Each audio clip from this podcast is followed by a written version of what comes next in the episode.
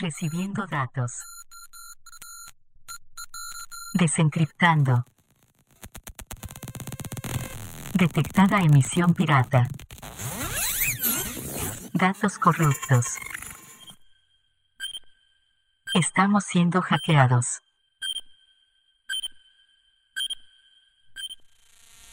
Bienvenidos al programa Pirata Hora Crítica, emitiendo desde la clandestinidad para toda la esfera humana.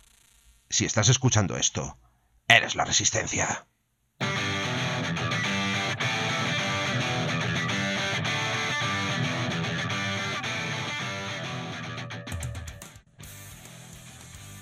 Hola, bienvenidos a todos a este programa de noviembre de Hora Infinita. Como siempre, aquí estoy acompañado de Dani, Diel Dien, Hola, buenas a todos. Yauma, JB El Sancho Panza de vuestros Quijotes. y yo mismo aquí, Miquel Midgar. Hemos también contado para este episodio con Harlock, que aparecerá en la sección de novatos. Esta vez vamos a hablar de- del despliegue en el segundo capítulo. Le tendremos más adelante, que esta parte la hemos grabado en diferido. Y ahora aquí estamos los tres, pues para discernir un poco, como siempre, hablar de los perfiles, de las reglas y de la misión que nos toque. Eh, para este episodio tenemos como perfiles los Zelenkrieger. Como reglas vamos a tratar las reglas de disparo especulativo y de disparo intuitivo. Y finalmente la misión de último lanzamiento. Con esto acabamos el ciclo de, de las tres misiones nuevas que, nos, que han se nos han introducido en este ITS, que hemos comentado en septiembre, Vipon, en octubre la de evacuación y ahora tenemos en noviembre último lanzamiento. Nos quedarían las de resiliencia, que bueno, podemos hacer algún comentario en un programa posterior sin necesidad de que sea analizar porque son como más caóticas, ¿no? ¿Qué tal? ¿Qué tal? ¿Qué habéis hecho últimamente? ¿Habéis jugado Resiliencia? Estábamos hablando antes de ello. Yo he probado tanto Silencia como ya la versión definitiva, por así decirlo, de refuerzos. Y es lo que hablábamos antes, ¿no? Resiliencia es entretenido, es curioso, es para echar un pachangueo está muy bien, para un torneo competitivo no lo veo. Pero para una liga, para una pachanga con un colega está muy bien. Aunque hay mucho follón en mesa. Eh, como dices, es muy caótica. Y en cuanto a refuerzos, no me gustó la otra vez, no me ha gustado esta, mm, no le veo la gracia al modo, mm, dudo que le dedique mucho más tiempo, la verdad. A no ser que cambie. Nada, este fin de tuvimos... Y la caja de refuerzos de Pano es tan triste. Es tan triste. Está más rebajada y sigo sin comprarla. pues, yo- estoy jugando a Ariadnos, así que imagínate mi caja de refuerzos de momento, lo triste que es. Duro. Sí, no, no. Es, es uno de los grandes problemas de, de los refuerzos arianos, ¿no? Que pones a Duro con amigos, Duro con friends, o directamente plantas el core con el Spitfire en media mesa y cualquiera de las dos opciones es, es un poco horripilante. Pero bueno, este fin de hemos tenido torneo, torneillo de 12 personas, Bien, bien, poquito, bien. pero, pero matón. Así que guay, parece que todo el mundo contento. Esta no ha, ha habido cero quejas con las mesas, cero quejas con las misiones. Mira que tenemos algún jugador que, que le gusta, que es deporte suyo quejarse, pero, pero muy bien. Ha ganado nuestro ucraniano favorito, El guapo. el ucraniano guapo, eso es, el, el rey del norte, que revalida sus títulos en Zaragoza aprovechando que no venía ni un solo ni una sola orca al torneo. Así que muy bien. Bueno, ¿Qué tal, Dielden? ¿Qué has hecho, eso. ¿qué has hecho estos días? Pues yo he ido echando partidas. Eh, sí que jugué el otro día una de resiliencia. Y lo que decía, lo comentábamos antes eh, fuera de micro, que le falta a Re- resiliencia para que tenga un poquito más de lógica, que sea más fácil saber la misión que está haciendo el rival. Porque al final es todo un poco ah, fue- fuegos pirotécnicos y explosiones, ah, jiji, jaja, pim, pum, pam, pam. Este señor que toca aquí eh, te hace tres puntos. Y dice, hostia, si te estaba ganando, ¿qué ha pasado? Pues vale, pues mira, pues este señor mueve aquí, hace una tirada de voluntad y resulta que esos son otros tres puntos. ¿Qué haces? O si te tocan las de controlar cuadrantes, centro y franja, pues igual con un, con un tío que se mueva te hacen nueve puntos y se te queda cara ahí de, ah, vale, tenía que defender el centro. Yo qué sé, pues mira, no, no ha coincidido que he acabado, he acabado con nadie en el centro. Porque ya, no es- claro, porque no lo Eh, prevés. no es tan no- evidente que no, claro no es tan evidente que, te- que uno se va a mover al círculo que es como una zona de control en el, en el centro pues pues no es tan no es tan evidente o que es un, un cuadrante o el cuadrante al lado no sé no, no, como no va por turnos ese es un poco mm, vale no no puedo evitarlo yo hago las mías además jugué así pues yo hago las mías ah uy está, tienes un tío ahí pegado a una antena pues ese hay que matarlo seguro porque eso ya fue en el al final turno, pues, importa. Y a, y a mí, por ejemplo, me, me tocó la de matar tropas enemigas y dije, hombre, pues, pues esto tiene, tiene lógica, ¿no? Pues Tropa ¿Cómo vas a saber muerta, yo- tropa que no hace que cosas. yo voy a, ma- a matar a matarte a matarte tropas, ¿sabes? Pues casi casi llego al no, no, no estuve a punto de llegar a los puntos, estaba bastante lejos, pero do- hice dos puntos con eso y con el de eh, identificar civiles eh, tre- tres puntos. Dos, tres y, y uno más de. De otra, de. de- ah, de. mm, eh, de las de controlar antenas, creo que era, o de, algo- de alguna cosa. Dice, pues Ujú. 5, 3 o 5, 2, pero fue un poco jajiji, jaja. Nos disparamos, ¿por qué mueves a esa gente allí? Yo, ¿por qué la muevo aquí? Nadie lo sabe, secretito. Y Y yo probaría con por lo menos dos misiones boca arriba. Pero bueno. Y la otra cosa que he hecho, bueno, que hemos hecho, es que hemos iniciado aquí en Valencia, no, hemos iniciado en Valencia una liga, una pequeña liga abierta con 22 jugadores. Joder, mogollón, eh. Como es una liga abierta, o sea que puedes Es hacer cualquier abierta a nivel enfrentamiento. calendario. Es una, Ah, no, vale, es una liga vale. abierta a nivel calendario. A nivel calendario, es decir, tienen de aquí a febrero Para jugar todas sus partidas. no para jugar las cuatro partidas. Entonces, pues habrá gente que las juegue los dos primeros meses, seguramente. Y habrá gente pues que estará hasta el último día pues con alguna pendiente y la jugará en el último momento. Y consigues Pero mantener ha- el interés de, de todo el mundo. Hombre, acabamos de empezar. Empezamos el lunes y, a- y el, ayer miércoles, que es nuestro día normal de, de quedar, ya se jugaron dos partidas de liga. Habían dos partidas de liga y dos partidas amistosas. Habían cuatro mesas de Infinity allí. O sea que, que bastante bien. Y la gente está respondiendo muy bien porque también, aparte de, de ser con calendario abierto, también he puesto a los nuevos. O sea, todo el mundo juega dos veces contra nuevos o menos, eh, menos hardcore, jugadores menos hardcore, y dos veces contra, contra orcas.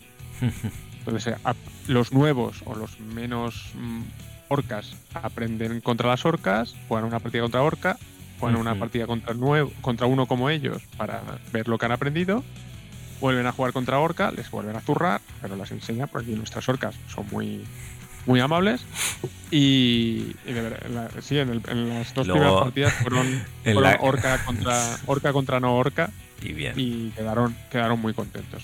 En, la- en Y la entonces en la última, la partida, quinta pues, partida, juegas contra cuarta, la cuarta, Axel y te vaga y te barren. Pues no me ha, no me ha tocado Axel es el box ser- monstruo final. al- no, me ha, no me ha tocado porque esas partes se, se sorteó.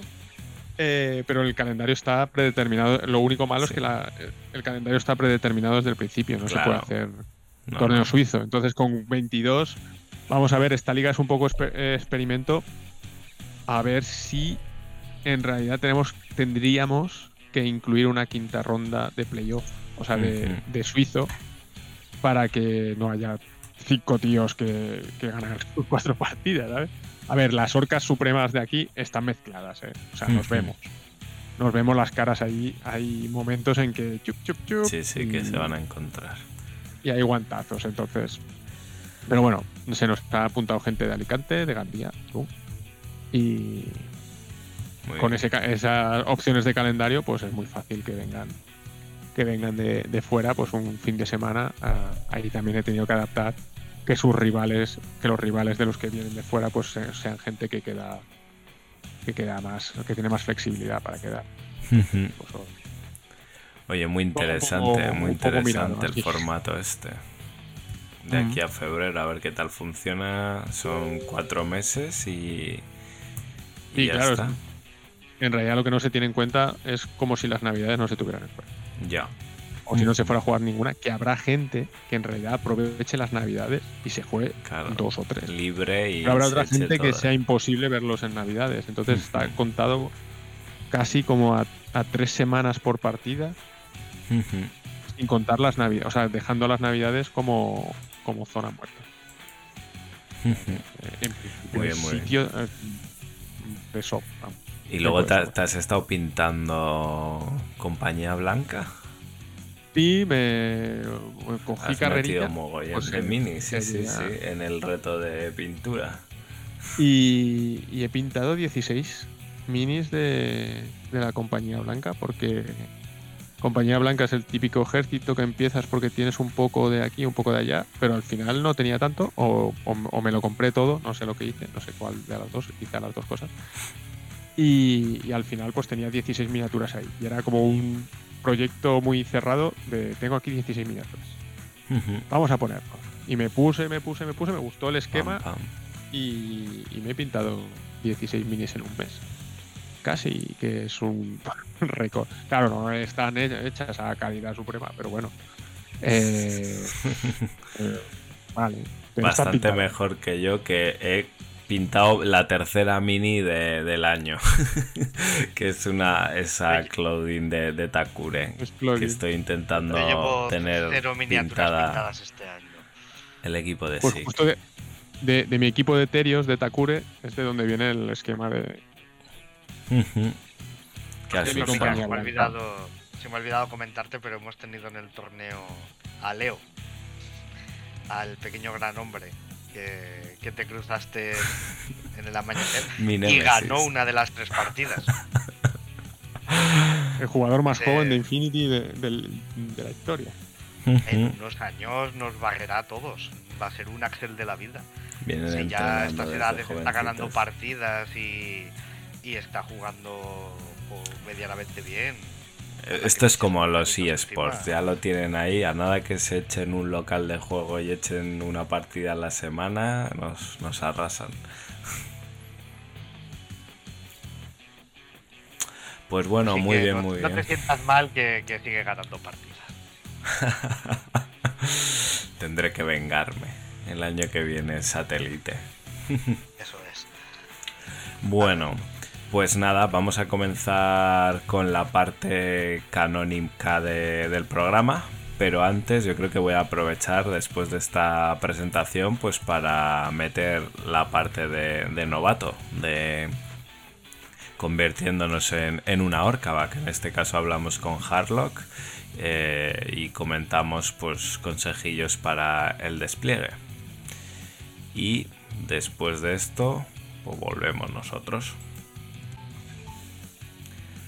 Bueno, pues aquí estamos de nuevo con Harlock en la sección de novatos, en este entrenamiento que estamos recibiendo para pasar de, de ser un Mindundi a ser una orca de las que apalían, apalizan en los torneos. ¿Qué tal Harlock? ¿Cómo andamos? Hola. Bueno, vamos a, a seguir con las lecciones, ¿no? En principio para este programa de noviembre, después de haber hecho una lista decente en la anterior edición, vamos, vamos a ir a probarla y vamos para ello pues a comentar un poco el despliegue, ¿no? El eh, importante, toda la cuántas partidas de Infinity se pierden ya solo en el despliegue.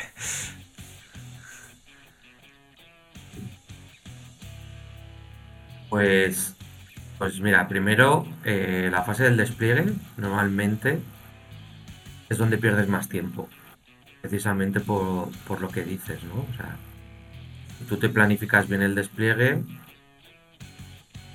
siempre pueden haber cosas, ¿no? Pero ya tienes media partida ganada, ¿no?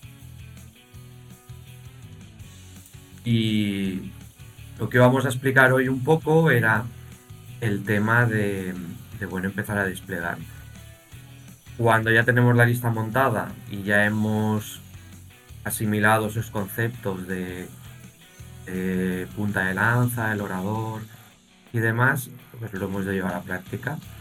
Primero sabiendo si vamos a ir primero o segundo, el, desplegaremos a un poco a condición de. Sí. eh, tener tener muy claro que por ejemplo vayas primero o segundo tu punta de lanza no va a orar. Entonces muchas veces dejándola expuesta te expones no solo a que te ore el, el rival cuando tú pretendes moverte a otro punto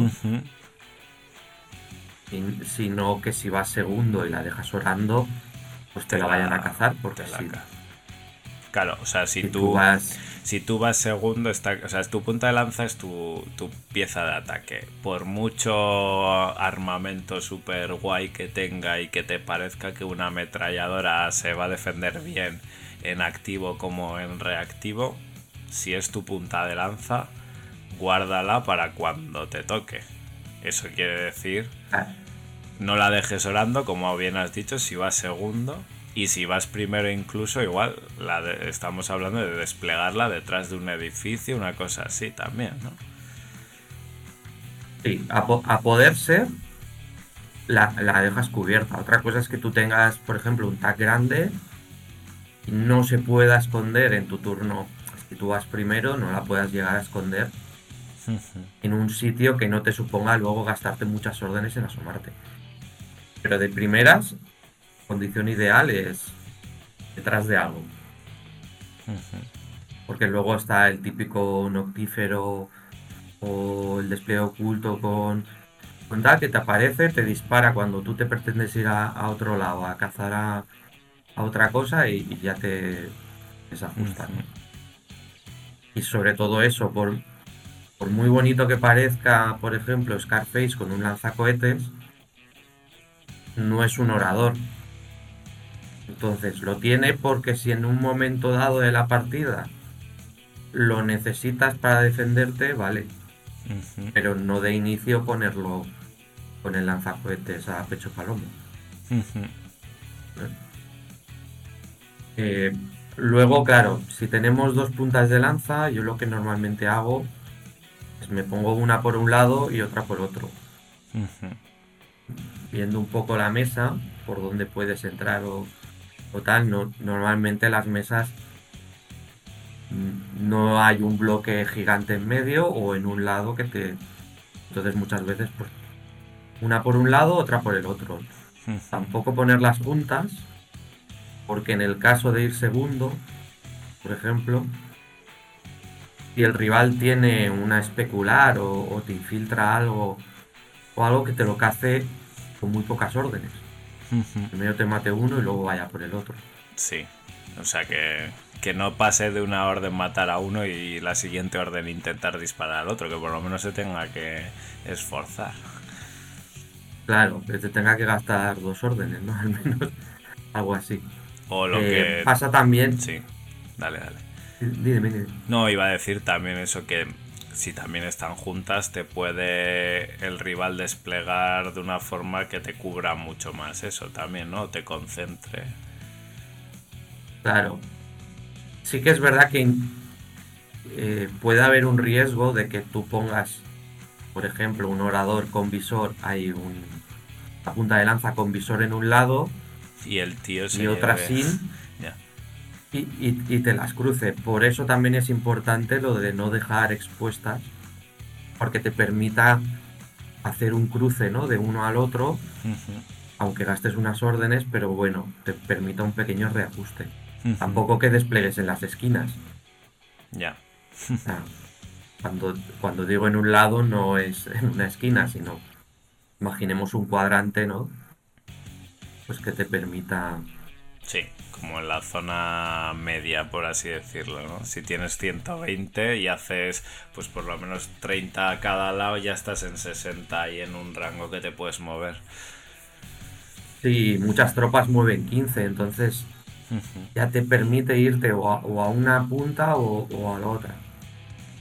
Y ahí también un poco analiza, analiza tus puntas de lanta y, y cómo es la mesa, ¿no? Si no estás jugando en una mesa específicamente muy simétrica, pues dependerá de las armas que lleve, las líneas de tiro que haya en ese lado también, ¿no?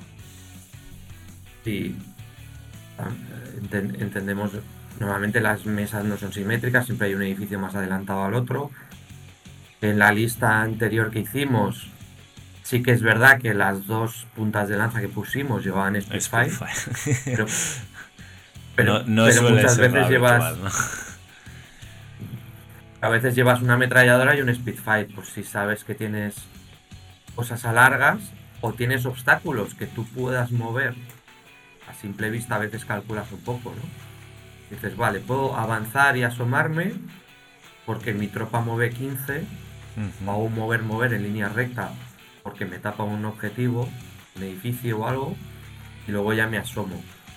Hay que tener un poco en cuenta esas cosas. Luego, el tema de los oradores. Tampoco, a no ser que pretendas hacer un despliegue muy cerrado en un lado, pues también los repartes y hay que tener en cuenta los rangos de las armas, a lo que decías tú, ¿no? Y yo pongo un tío que lleva un pulso flash, cubrir una línea de tiro muy larga, me lo van a cazar en el rango malo. Igual que si llevo uno que tiene un lanzamisiles y tiene un rango muy corto de visión, me lo van a coger cuando yo no tenga el bono de distancia. Jugar un poco siempre con eso. Y, y luego lo típico que también si llevas un teniente eh, trilero, de esos que llevas eh, dos Zanshis, Vale, ese, ¿cuál O el concepto de- del teniente trilero, ¿no? Que es mm, la tropa que el rival sabe que Llevar la va a ser un básica. teniente, el básico, pero vas a tener dos o tres para que no sepa cuál de ellos es. Claro. Entonces también desplegarlos separados, cuanto más separados mejor. Poco cubiertos y sobre todo si, si usas esa técnica, que uno no esté asomado cubriendo un lateral y el otro no. Que entonces huele un poco. Bien, bien, bien. Y también hemos de tener hemos de tener en cuenta muchas veces el el ejército rival que, que tiene, ¿no? Tiene paracaidistas de zona de despliegue o incluso de salto de combate en no despliegues mirando a la pared. Esto es un, esto es un básico yo que yo creo que le- se lo dicen a- al novato en la partida número 2. En la 1 alguien le, le traen un paracaidista y le dicen, mira, esto es el destrozo que te hacen. No despliegues mirando para adelante si tienes una pared. Cubre tus espaldas, cubre los laterales. Sí que es verdad que con, con las reglas de Infinity de que puedes disparar siempre que venga un ataque tu arco frontal, a veces prefieres estar contra una pared porque si se te asoman por un lado y te ven el culo, tú puedes responder. Pero Sí. sí, que es verdad que normalmente intentas encararlos. Eh, también desplegar mucha gente cuerpo a tierra. A veces hay que tener en cuenta que si está todo el mundo cuerpo a tierra, cuando se asome una tropa rival, la van a ver todos y le pueden disparar. A ver, Otra perdón, es que no te perdón, aquí que, que no me he enterado. A ver, estamos hablando de yo soy, tienes- yo soy el orador, o yo, o- no, bueno, yo soy el que No, tú Vale, tú yo, lo- yo despliegas. pongo los míos cuerpo a tierra. Poneros cuerpo a tierra porque si vengo yo, y vengo de pie, Ujú. yo voy a ver a más de uno. Es lo bueno y lo malo, ¿no? Puedo disparar a más de uno, pero todos me van a ver a mí. Y todos me pueden disparar. Depende de qué tropa se asome. Te interesa a veces que te ve- ver a muchos. Y depende de qué tropa no. Normalmente cuando te llegan a tu despliegue es un batidor que lleva escopeta. Entonces, si tú pones a varias gente, el primero no le tapa, claro, el- de atrás lo verá, podrá esquivar sin el penalizador de no ver la plantilla, o por distancia no le llega la escopeta y uno puede disparar y el otro esquivar. Claro, o sea, estamos a- en es- ahora, por ejemplo, dices que efectivamente, claro, las tropas de silueta 2 se tapan a sí mismas, ¿no? Entonces, en esa circunstancia en la que te viene alguien muy de cerca, te puede pasar que una tropa que esté accesible para el rival no pueda devolver fuego, ¿no? Efectivamente. Mientras que si Claro. tienes uno agachado y o sea cuerpo a tierra y el otro de, el que, que, que será el de adelante y el de atrás lo tienes levantado, pueden responder los dos. Sí, por ejemplo. Pero en general, por ejemplo, perdón, en general tú recomiendas, o sea, a ver, bueno, luego nos meteremos a cómo enfrentar el despliegue cuando veamos primero, segundo, cómo hacerlo cuando vas a orar, por ejemplo, o cuando llevas una lista muy oradora, pero si no llevas una lista en la que vas a orar, recomiendas que la mayoría de nuestras minis vayan cuerpo a tierra. Sí. Porque no te evitas orar, disparos. Pri- Primero te evitas disparos, luego, por ejemplo, Si estás en que sí. tú es- si tú estás en un tejado y no estás en la punta, tú no vas a ver. Porque necesitas ver el, el cuadradito de 3x3. Ujú. Entonces estás como un poco a salvo.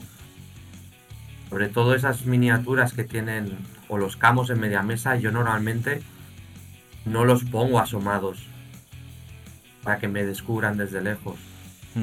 Otra, otra, otra técnica, ¿no? Cuando desplegamos y hay el típico contenedor, No lo desplegas pongas. aquí atrás. Claro. porque así cuando, cuando vienen tienen que gastar una orden para bordear el contenedor, verte. Porque no te ven desde adelante si estás cuerpo a tierra porque te tapa, te hace Claro. sombra tu propio, la propia estructura en la que Si el estás. contenedor, Lo mismo en los tejados. yo estoy aquí atrás, tú no me ves, pero si estoy aquí asomado, ya me ves, me puedes descubrir. Ujú. Por regla general, los batidores o llevan un combi o llevan una escopeta. Entonces, normalmente no son rangos buenos para el despliegue rival. Ujú. Entonces, claro, una tropa buena te puede descubrir de lejos, tus armas no van a llegar, pero en cambio, si tú estás escondido, Se tiene que acercar y se mete en tu rango bueno. claro. Y más que nada porque cuando da la vuelta a la esquina, tú normalmente llevas una escopeta, una plantilla, o eres hacker, y entonces a la que se aproxima, depende de qué, pues lo puedes hackear. Hay que tener en cuenta si vas segundo es gastar el mayor número de órdenes al rival posible. Una de ellas es que no te vea y entonces Tenga que dar un rodeo. Un rodeo. Si tú vas primero, has de tener claro, Eso, vamos, vamos, a, vamos a centrar, por ejemplo, venga, vamos a desplegar ahora para voy primero. Y tengo una lista eh, normal, que no es una lista específicamente defensiva ni nada por el estilo. como la que hicimos el otro día, por Ujú. ejemplo, ¿no? Tienes dos puntas de lanza, yo la situaría una a cada lado, a poder ser lo más escondidas y avanzadas posible porque llevamos dos armas de rango 60, Ujú. de buenas, ¿no? Sí. Lleváramos una ametralladora, nos permite desplegar más atrás. Los oradores que llevamos, pues llevábamos, si no me equivoco, un cazabestias. No, el cazabestias creo que era el, ca- el camuflado, pero bueno. Sí. Llevabas Eh, unos pulso flash, un long jab, Sí, y habíamos, Eh, los- no sé si habíamos metido a Lemuet o a esta, a Luna igual. a Luna, Sí. creo. Era. Tengo la lista guardada por ahí. Pero vamos.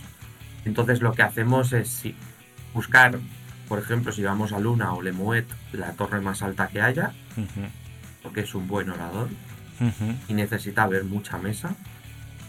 cuanto más distancia le ganemos al rival, peor irán sus armas y mejor las nuestras. El Vale. sniper Ujú. es el que más En- alcance tiene. Aquí una duda que a mí se me ha presentado en algunas partidas y yo la he cagado. Por ejemplo, yo sé que voy primero.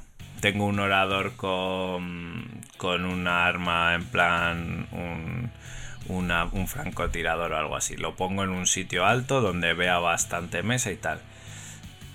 Pero mm, yo digo, bueno, como voy primero, lo pongo cuerpo a tierra para yo levantarlo cuando yo quiera disparar a alguien y utilizarlo como atacante. O Yo, no, yo lo dejo ya, dejo de de primeras. Y simplemente no gasto órdenes en él para que no genere horas rivales. Correcto. Yo normalmente lo que hago es los oradores ya, está- ya los sitúo orando. Porque luego gastar órdenes en ellos para que se pongan a orar es lo que dices tú. Normalmente no tienen un arma. Sí que un sniper tiene ráfaga 2, Luna tiene ataque sorpresa y camo. Lo desaprovechas un poco, pero es que lo bueno es que tiene camo y entonces lo vas a descubrir cuando tú quieras. Ya. Si tú gastas una orden en ponerla de pie, a no ser que el rival tú digas, yo la coloco aquí y, y sé que el rival no se puede esconder porque desde aquí veo toda la mesa. Pues quizá la dejo cuerpo a tierra y la descubro cuando en, en mi primer turno, en, en un ataque, para ganar ese sorpresa. Pero yo, por regla general, los oradores no se mueven y menos el primer turno. A no, a no ser que diga, pues no han llegado al borde de la cobertura porque el despliegue. Y necesito mejorar el rango, o algo así. O llegar a la O- puntita de la cobertura, eso es. Me a- adelanto a cubrir una antena que he activado. Por regla general, el orador no tiene que gastar órdenes. Entonces, muchas veces en el grupo orador me pongo una tropa que va a gastar todas las órdenes de ese grupo y el resto solo están ahí a mirar. Eh, ¿Nos podemos guardar una miniatura? Al a veces final. te puedes guardar lo que, lo que tú dices, ¿no? Pues ese orador, ¿no? En ese punto, porque el rival dice, ah, no me ha puesto nada. Pues bueno, pues era mi última mini. O normalmente te guardas una punta de lanza. Para que el rival no sepa con qué le vas a atacar y desde dónde, ¿no? Ya. Te permita un poco reposicionar. Em, Vale. luego Hemos las colocado eso, nuestras puntas de lanza, nuestros oradores. Luego las animadoras, Ujú. eh, serían las tropas esas que dan orden pero no van a gastar. Yo normalmente las medio escondo todas y las pones cubriendo, pues eso, ¿no? Son las que despliegue por detrás. despliegue. Tu despliegue por los laterales, porque a veces pues, con un chain cubres, no te salga un paracaidista, o, o que no te salte una tropa en un lado que tú no puedas controlar, pues ese tipo de tropas. Si tienes más de una aquí, pues es que se, se vean mutuamente, que varias vean las mismas líneas, es intentar Bueno, maximizar a veces- un poco, ¿no? Si tú tienes la esquina de la mesa, ¿no? Tienes siempre un típico un edificio por aquí, pues una tropa aquí que cubra todo esto. Tienes otra tropa más por aquí que cubra si, si le viene alguien a atacar por ese lado a la otra. Y entonces ahí es donde entramos con lo del cuerpo a tierra. Ya. Yo normalmente las pongo casi todas, precisamente porque si tú me entras por un lado y mi propia tropa me tapa al enemigo, yo no le puedo dar una cobertura. Ya. Vale. Pues normalmente los oradores de pie, las puntas de lanza y todo lo demás, cuerpo a tierra. Ujú. El Luego. orador quieres que vea lo máximo posible. Y luego estaría la, la media mesa, si tienes, Sí. ¿no? Y los truquitos, ¿no? En Bueno, en la lista, por ejemplo, que habíamos metido un Ruisi con su visor y tenemos un Shaolin, pues el Shaolin tiene que estar cerca del Ruisi, ¿no? Si vamos a jugar cerca, al humo. cerca del, cerca del Ruisi, por ejemplo, si tú ves que la mesa no te permitirá avanzar mucho a ese Shaolin, lo que haces es en el límite del despliegue, pues el Shaolin más atrás, Para que haga su impetuosa y tire el humo justo por donde está el Ruisi. ujú, Es más interesante en no pretender avanzar mucho, tirarle el humo al rival y luego salir con el Rushi. Sobre todo cuando tienes una tropa con, con visor y puedes hacer este combo. Sí. Es más, más interesante, lo tiras encima y ya está. Luego la, la media La mesa, media si mesa, la sí. misión es de, es de activar, por ejemplo, hay misiones que, es, que si tú activas el rival no te puede cambiar la, la antena, ¿no? Pues muchas veces ya te sitúas para decir, bueno, con el mínimo de órdenes, mi batidor moverá y activará. A veces sacrificas un poco esa tropa, porque como es un contrarreloj, quieres llegar a activar Llegas y y activas y da igual que, bueno, ha hecho su función, ¿no? Efectivamente. Si luego no tiene que contestar otra otra antena, otra mini o lo que sea, pues ya está. Claro, hay misiones como borrado de memoria o, o congelación. pasan Que las antenas no cambian de, de signo, dijéramos, ¿no? Congelación cambia de, de usuario, pero no cambia el, el calefactor. Entonces, tú lo que quieres es activarlo el primero para ponerte las tuyas. Y en borrado de memoria, porque así obligas al rival a ir a la otra antena. ujú. Pues yo muchas veces ya dejas una la ves fácil y dices, bueno, aunque el rival luego me ponga minas o, o gente mirando, voy a ir activo y me olvido. Ujú, Y he hecho media misión con eso. Eso Y es. sobre todo si Si llevas la media mesa es camo, ya lo has dicho también. No dejes fácil el descubrir. Que seas tú el que vas Claro. arriesgando la mini con tus acciones. Claro, sobre todo porque si tú vas primero, bueno, la dejas un poco. Ahora con el cambio del minador, quizás si vas primero te interesa dejarla asomada para que no te pongan una mina delante. El minador ya no permite Ya no poner, te puedes poner, sí, no puedes, eso es. sea- seas camo o no, ¿eh? en el caso de, de no, de batidores no camos, como el Locus. Lo pones ahí delante para que el rival no ponga minas en la antena. O si vas segundo, pues lo que hemos dicho, ¿no? Ya la cosa cambia y es más un, pues me repliego.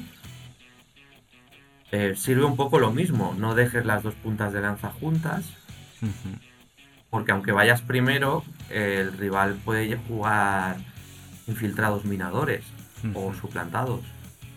Pues te cace rápido a los dos juntos. Pues, eh, este consejo sirve para Mm, sí, primero sí. va segundo. Y lo único que cambia un poco mi estrategia es en los batidores. los dejo asomados o escondidos. Para, para mí el despliegue normalmente no cambia mucho. Vale. Y bueno, par de cosas. Por ejemplo, tropas de apoyo, en plan mm, médicos, los remotos de los médicos, ingenieros, etcétera. Ya en previsión de dónde van a tener que actuar, ¿no? Que no gasten Claro, órdenes en perder. no dejes el, el médico lejos de, de, de donde tiene que ir a curar, no tiene sentido. Siempre lo típico, ¿no? Si llevas un remoto orador y llevas el ingeniero con los palbots, pues le dejas o quizá el ingeniero cuerpo a tierra detrás Y que vaya el A, a veces es. O el palbot, porque a veces el palbot prefieres que esté en la mesa. Y, y está bien. A veces también sirven eh, un truquillo. Cuando vas segundo y el rival tiene muchos camuflados, dejas a los palbots medio orando, a los remotos servidores, para que tiren descubrires. ujú. Ah, interesante. Porque muchas veces el rival no va a querer dispararle. Perder nada contra Sí. eso. O re- claro, se revela al final puntos. también. Si hace algo Claro. ahí. Entonces a, a veces, pues bueno, es una pequeña ayuda. Tienes que sacrificar algo, pues bueno, tres puntos. Muy bien, muy bien. Eh, más cosas. No hemos hablado nada de enlaces, por ejemplo, pero bueno, o sea, regla básica en principio, si prevés muchas plantillas, separarlos lo máximo posible. Tener en cuenta, sí, bueno, sirve para enlaces y cualquier cosa, ¿no? También no es, acumular no dos minis juntas. no acumules dos minis juntas porque lo típico que a veces hay un contenedor, pones eh, el, el Ruishi y al, y al lado el ingeniero. Sí. Te cae un misil y, y mueren los dos. Pues, sobre todo intentar no juntar las cosas. En tema enlaces, que lo habitual es poner un sanitario o un médico. Un también punta de claro, porque muchas puntas de lanza hoy en día van en enlaces, entonces vas a tener que mover o tres o cinco minis a la vez. Claro, yo no soy partidario de cuando empiezas a jugar enlaces ofensivos. De estrella de la muerte, estos que dicen aquí de. Sí, más que nada por, precisamente por eso, porque muchas veces dices, vale, mi punta de lanza tiene mimetismo y CD15 y, y no sé qué, pero el que le acompaña no. Entonces es, el rival te ve a los dos, yo tengo un arma de plantilla, le disparo al que no me pone penalizador y si le doy, pues le doy a los dos. Es- hay que tener en cuenta eso, ¿no? Muchas veces cuando despliega al rival, preguntarle, oye, ¿tienes plantillas, armas de plantilla terminal? Para tú ya moverte, que yo vea, ¿eh? Las.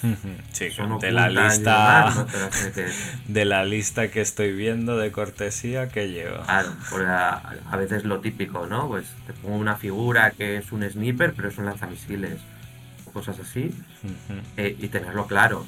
El rival tiene un, arma de plantilla, lanzacohetes, lanzamisiles, sobre todo que no te vea mucha gente o no, a- no apelotonarlos ni en una esquina ni nada porque te va a tirar un misil y, y vas a morir.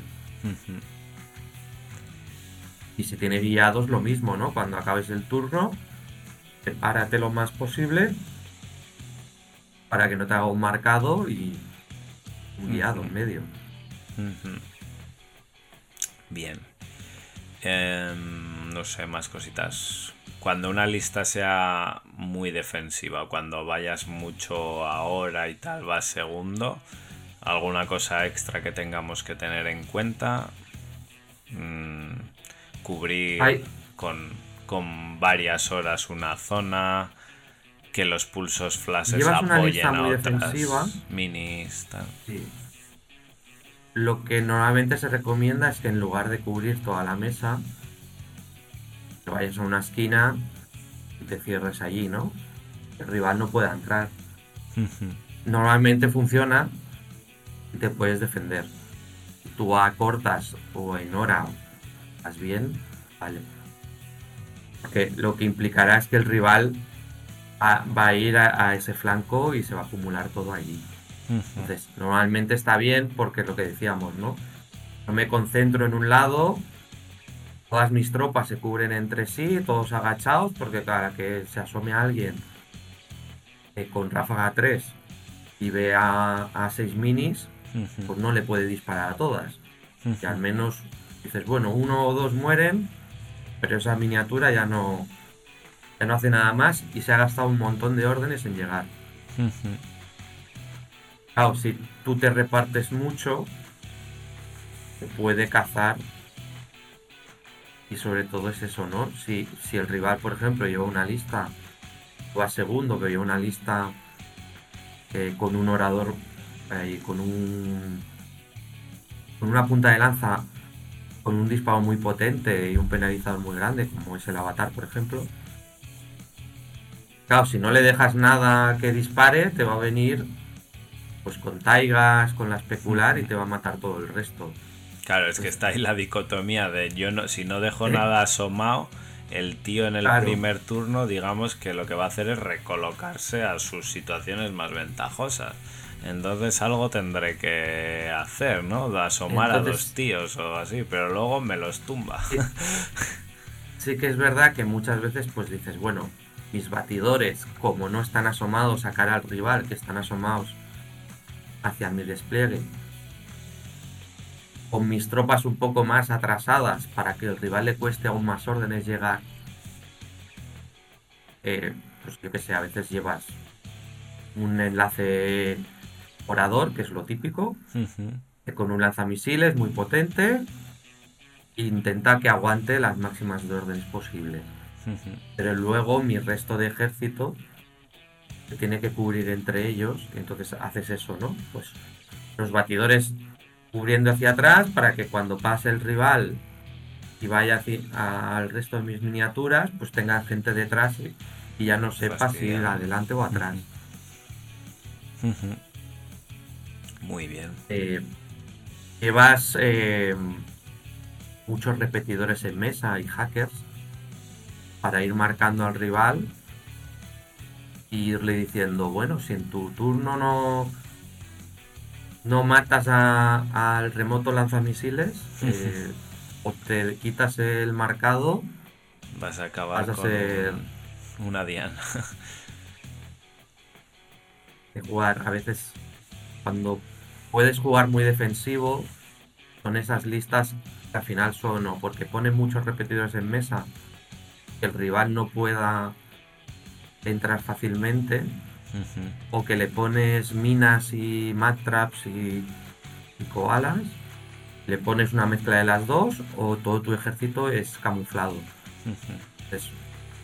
dices, vale, yo me escondo, y tú ya gastarás órdenes en primero encontrarme y luego en descubrirme. Y si pierdes muchas órdenes en hacer eso, pues a mí ya me ha ido bien. Hay misiones que se prestan mucho a esto y otras que no. Evidentemente, sí. Pues no sé, no sé si nos dejamos alguna cosa. Por ejemplo, ah, bueno, en el gasto de tokens de mando podemos hacer una cosa que es dejar gente en fuego de supresión. ¿Esto cómo lo ves? Si, vas primero, eh, te puedes gastar el token para guardarte dos órdenes. Ah, bueno, es dos minis. Si tuvieras estrategos, serían tres. En algún ejército y en alguna lista puede estar bien. Eh, sobre todo si tienes cinco tokens. Pues a veces dices, si voy primero, mira, me gasto un token y me guardo dos o me guardo tres. No sé si hay algún ejército se guarde dos de base con cinco tokens, pero bueno, sí, eh, Oronin puede gastar, guardar dos de base y tiene cinco tokens. Eh, te podías guardar un Harris entero. sí, sí. Es una opción bastante interesante. El rival no sepa punta de lanza llevas en, mesa, ¿no? Guardas tres tropas. Ya está. Y vas segundo, ponerla en fuego supresión. O quitarle órdenes al rival. Ya. Y el rival sabes que lleva contrainteligencia porque más o menos te conoces los, perfiles. Los perfiles. Normalmente nómadas con puppets o con, con la demonista lleva contrainteligencia. Eh, Spiral casi siempre lleva contrainteligencia. Y. Shasbasti también, ¿no? Y Shasbasti también. Casi siempre es el mentor teniente. Si ves dos camos en el despliegue, es que lleva contrainteligencia. Contra esos ejércitos, pues una buena opción es poner una tropa en fuego supresión. Que tampoco sea un orador. A veces que vea la mesa, porque el fuego sin presión tiene un límite. Sí, te, seguramente no llegarás de las armas, efectivamente. No llegarás al despliegue rival. Eh, había una tropa muy buena en Merovingia que tenía despegue avanzado, tapador, la podías poner en fuego supresión. Entonces te cubre una zona de media mesa muy buena. O tu, o tu propia punta de lanza. La escondes en una esquina, la pones en fuego supresión y dices, vale, el rival va a venir, pero no me la va a cazar fácil porque está en fuego supresión. Ahí muy condicionada Eso. por la mesa. es una táctica útil y sabes en qué momento usarla. Yo normalmente de base siempre le quitas órdenes al rival, pero si sabes que a veces dices "Es que contra, con contrainteligencia y las órdenes que tiene, no me va a servir de nada quitarle una orden. Pues bueno, pues pongo mi, mi punta de lanza en fuego supresión, si puede, y, y me la medio protejo. A veces va bien. O una tropa que veo un flanco no muy largo, pues la pongo en fuego de supresión y ese flanco sé que está cubierto. Muy bien. Yo creo que eh, hemos dado bastante, bastantes tips y bastantes consejos. ¿eh? Un, un ratillo ya hemos estado aquí hablando, una buena media hora. No sé si nos dejamos alguna cosita, pero con esto ya tenemos para, para trabajar.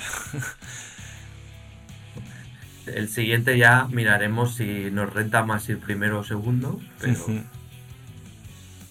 se lo dejamos ya para cuando analicemos las misiones un poco. Yo esto de la- lo del despliegue también es verdad que es una de esas cosas que tienes que ir con un cuadernillo y o mentalmente ir apuntándote en tu cabeza qué te ha funcionado y qué no. Porque es verdad que hay veces Bueno, que dices, joder, esto eh, iba mal desde el principio, no lo tengo que volver a hacer. Ta- También pasa muchas veces que no nos fijamos precisamente en lo que hablamos el otro día, ¿no? De, de, bueno, yo tengo un Z o un TAC, ¿no? Que tiene ametralladora multiexplosiva. Y lo dejo asomado porque si me disparan con mi blindaje y tal, y dices, vale, sí, sí. Viene el rival, te mata. ¿Y con qué atacas, no? Entonces sí. Y con lo que tienes que atacar es con lo que tienes que defender, estás jodido. Y, y luego otra es lo de mm, el tener en cuenta los alcances del arma. que me he visto muchas veces eso, ¿no? Un misil y, y justo es una mesa de esas que tiene un edificio enorme en medio y el misil solo ve su lado de, de la mesa. Sí, que en el rango bueno tiene 15 centímetros ahí al fondo que por donde no va a pasar el tío. No, o, o- o no tiene nada. Y, Sí. y dices, si, si en lugar de en medio lo hubieses puesto en un lado, La lateral optimiza. tiene una diagonal, algo ganabas. Pero, pero no, hay gente que es todo en medio, ¿no? Que- y- y Son, muchas cosas a medio, tener la- en cuenta que iremos al final hablando de, de todo esto, porque al final, no sé. O sea, para mí el, el tema de los bonos de los rangos es la cosa diferencial que tiene Infinity por encima del resto de juegos, donde las armas pues influyen de otra forma, igual en la cantidad de dados que tiran, bueno, que aquí también, evidentemente, en el más uno o en lo que sea, pero aquí es que el bono de O- o- más 3, menos 3, ceros es muy importante. Y sobre todo, más que nada, porque en otros juegos no te oran. Efectivamente. ¿sabes? Aquí, como te oran, es.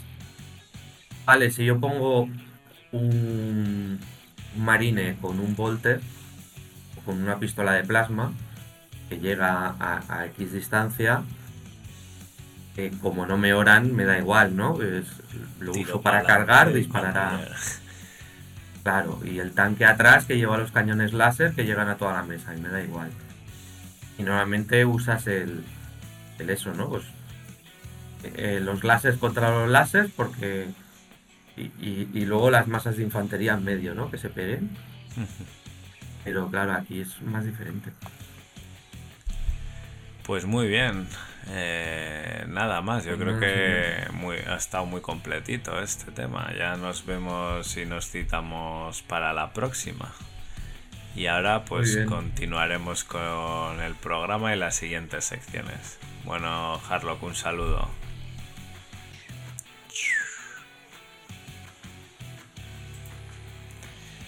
Bueno, y volviendo de esta sección de novatos, vamos a Muy empezar con... interesante, muy interesante. Yo creo que, que conseguirá enderezarte Harlock, ¿eh?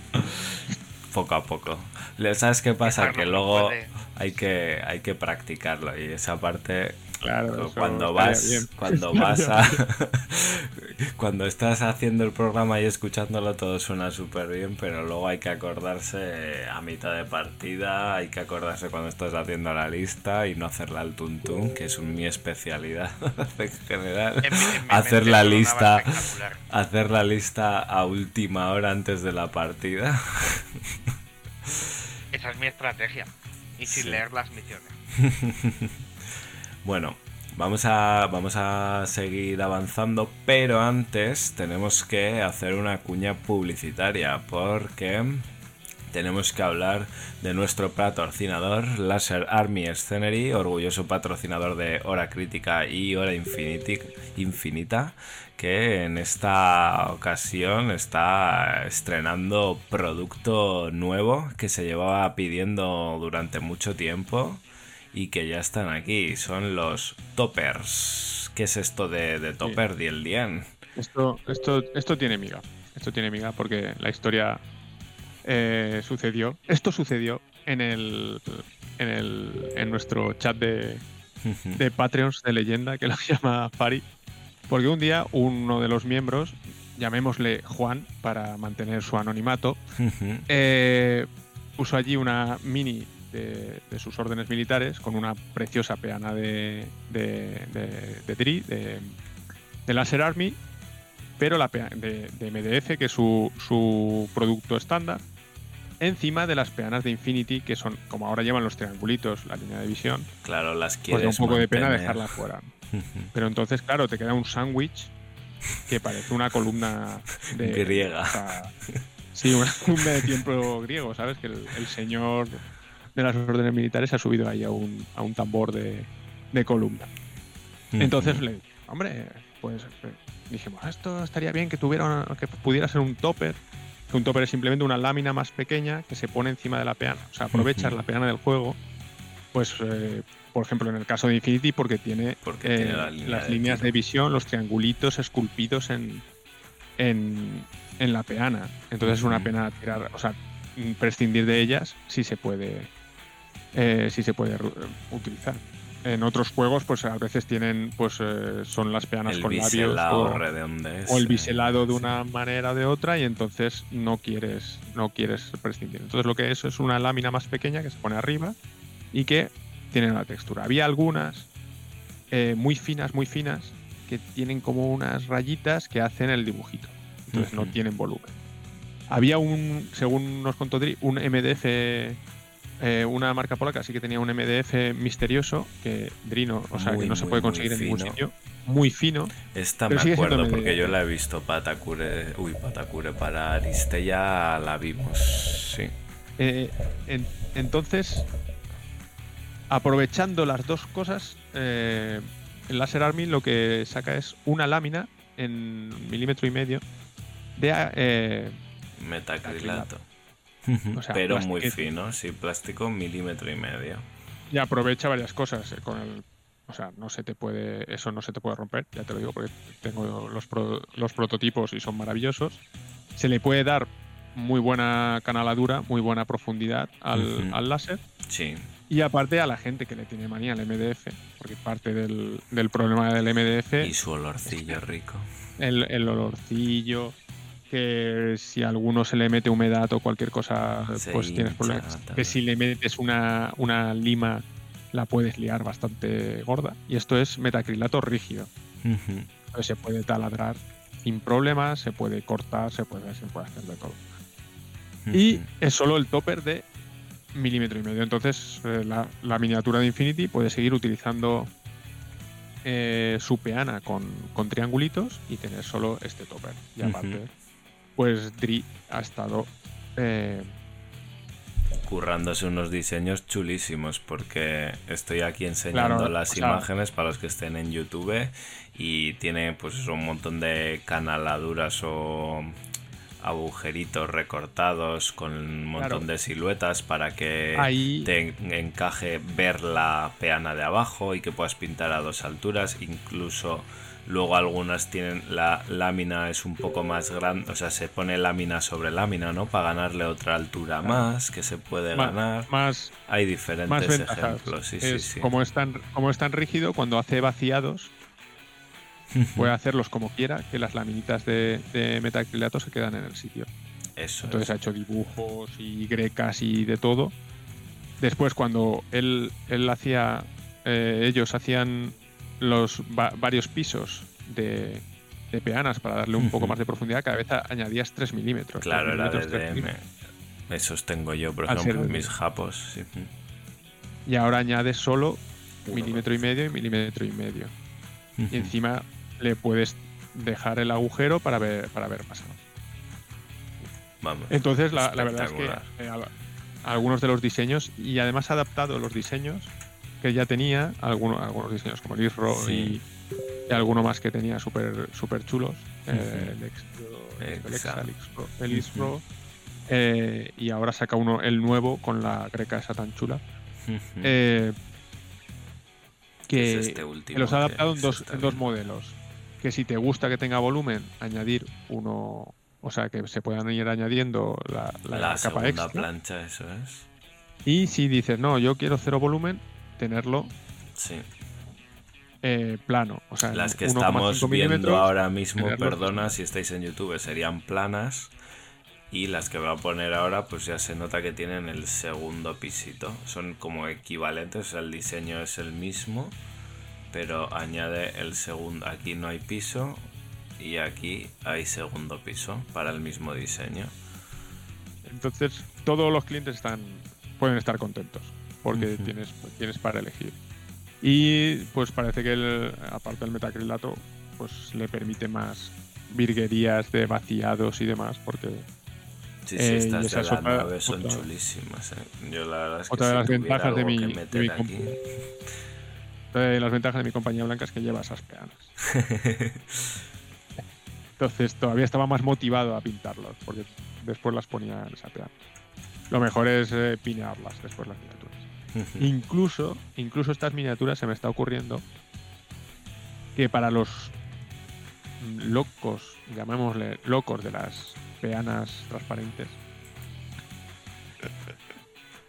esa gente que no tiene criterio, pues mira, puede poner una de esta con una tinta y por lo menos tiene tiene la tiene un poco de textura de, de, bueno pues de las texturas que la gris que tiene varios, varios pero pero está, quedan quedan muy bien la verdad y se pintan muy bien. Tienen suficiente profundidad para pintarlas.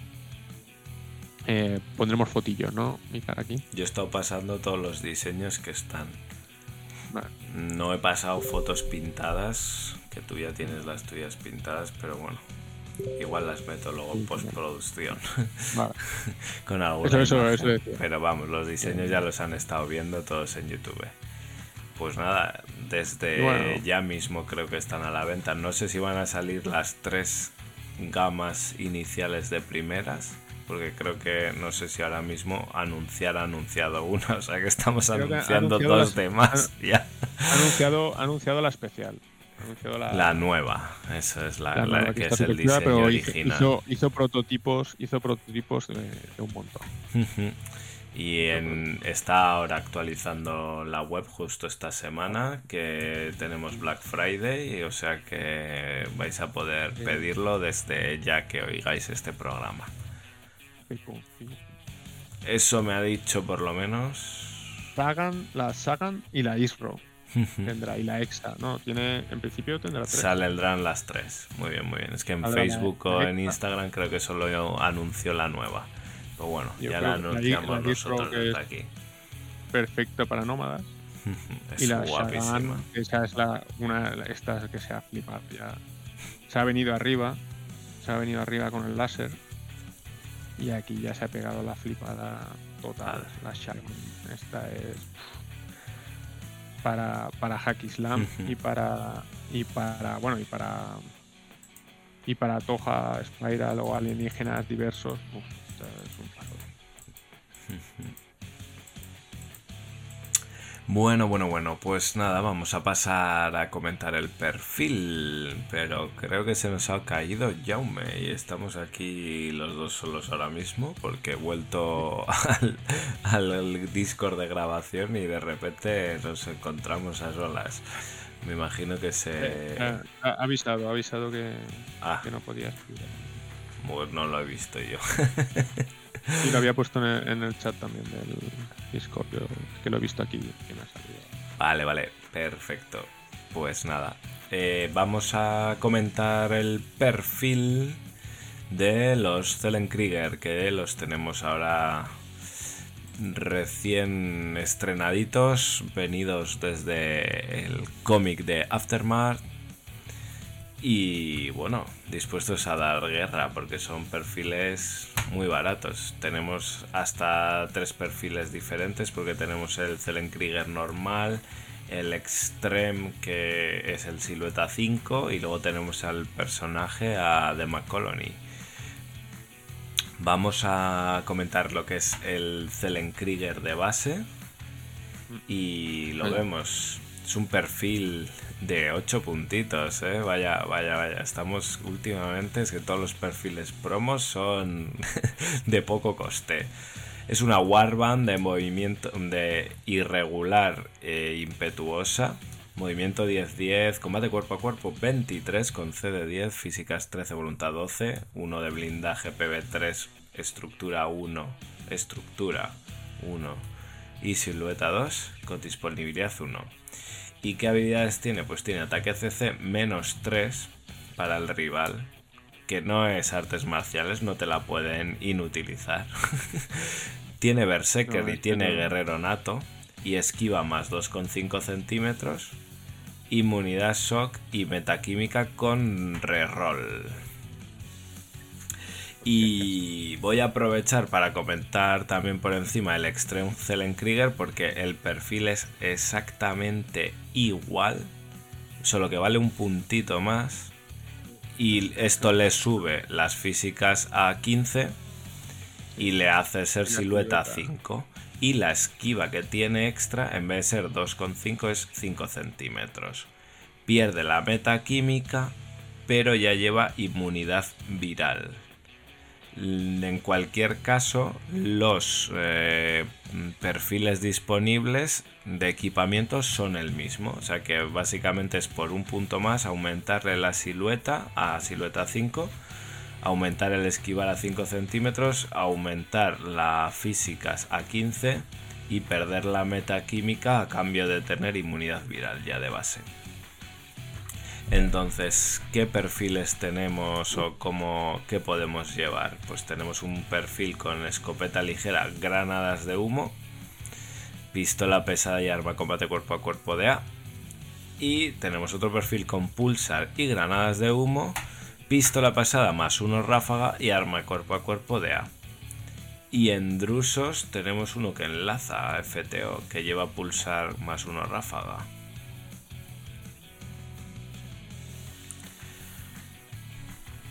Eh, ¿Qué te Eh, parece efectiva- todo Bueno, esto? a ver. eh, a ver, pues efectivamente, últimamente con los perfiles promo eh, se están pasando un poco. A ver, eh, la base, la base es eh, la de un una Warband eh, experta en combate. Bien, bien, vale. Pero el problema es el guerrero nato, sobre todo. Porque si tú te encuentras a un tipo normal y, le- y el Sellenkrieger le pega una paliza, pues bien. Pero que un especialista en combate cuerpo a cuerpo, entrenado en el ejército y no sé qué. mm, Este tío de 8 puntos le pueda meter una paliza. Además, el segundo perfil, el de pulsar y granadas de, de humo, lleva una pistola de más una ráfaga. Sí. Entonces en activo podrías en combate cuerpo a cuerpo meterle dos dados. Ah, Entonces lo convierte ya en, en- Y aparte tiene el antiguo Icol, que es el combate menos 3, que ese no te lo puedes saltar de nuevo. El, com- el, el CC menos 3. Entonces, ¿hacía falta tanto por tan pocos puntos? Hombre, yo creo que debería valer más. Porque además es una buena oportunidad. Porque en uno de los ejércitos que lo han puesto, por ejemplo, que es en Tunguska, eh, facilita mucho la vida de Tunguska. Que necesitaban un tirador de humo y aparte, pues alguien que pudiera zurrarse en combate cuerpo a cuerpo. Porque les añadieron las Killers, pero las Killers no han acabado así de, De triunfar del todo, de encontrar su sitio. No sé si he visto Ujú. alguno en combate cuerpo a cuerpo nunca. Pero estos, pues sí que necesitaban ser guerrero nato. A ver, por el trasfondo. eh, tampoco pelean tan bien. O sea, se pegan hostias y se arrancan brazos y tal. En el cómic, me refiero. Pero son, Son los mejores. luchadores de Aristella. En la caja Son mejores que, que viene este Bueno, son, especial de ah, lanzamiento underground. ahora son todos, sí, eso son todo. eh, est- estos serían de Select Underground. Pero bueno. Así es. En- entonces, bueno, pues es, un, es una típica warband que es irregular, que es impetuosa, eh, que lanza el hu- humo solventemente, digamos. Tiene armas de plantilla después. Y, y tiene arma de, comba- de doble acción para, si, para por si se encuentra alguien normal y poder meter un dado más en uno de los perfiles. Entonces está muy bien por 8 puntos. O sea, por 8 puntos es un regalo. Por el guerrero nato, que si coges a un especialista en cuerpo a cuerpo, le- pues le- encima le das un, Un disgusto. Tiene, Sí, sí, tiene el. Berserker, tiene eh, un- dos centímetros.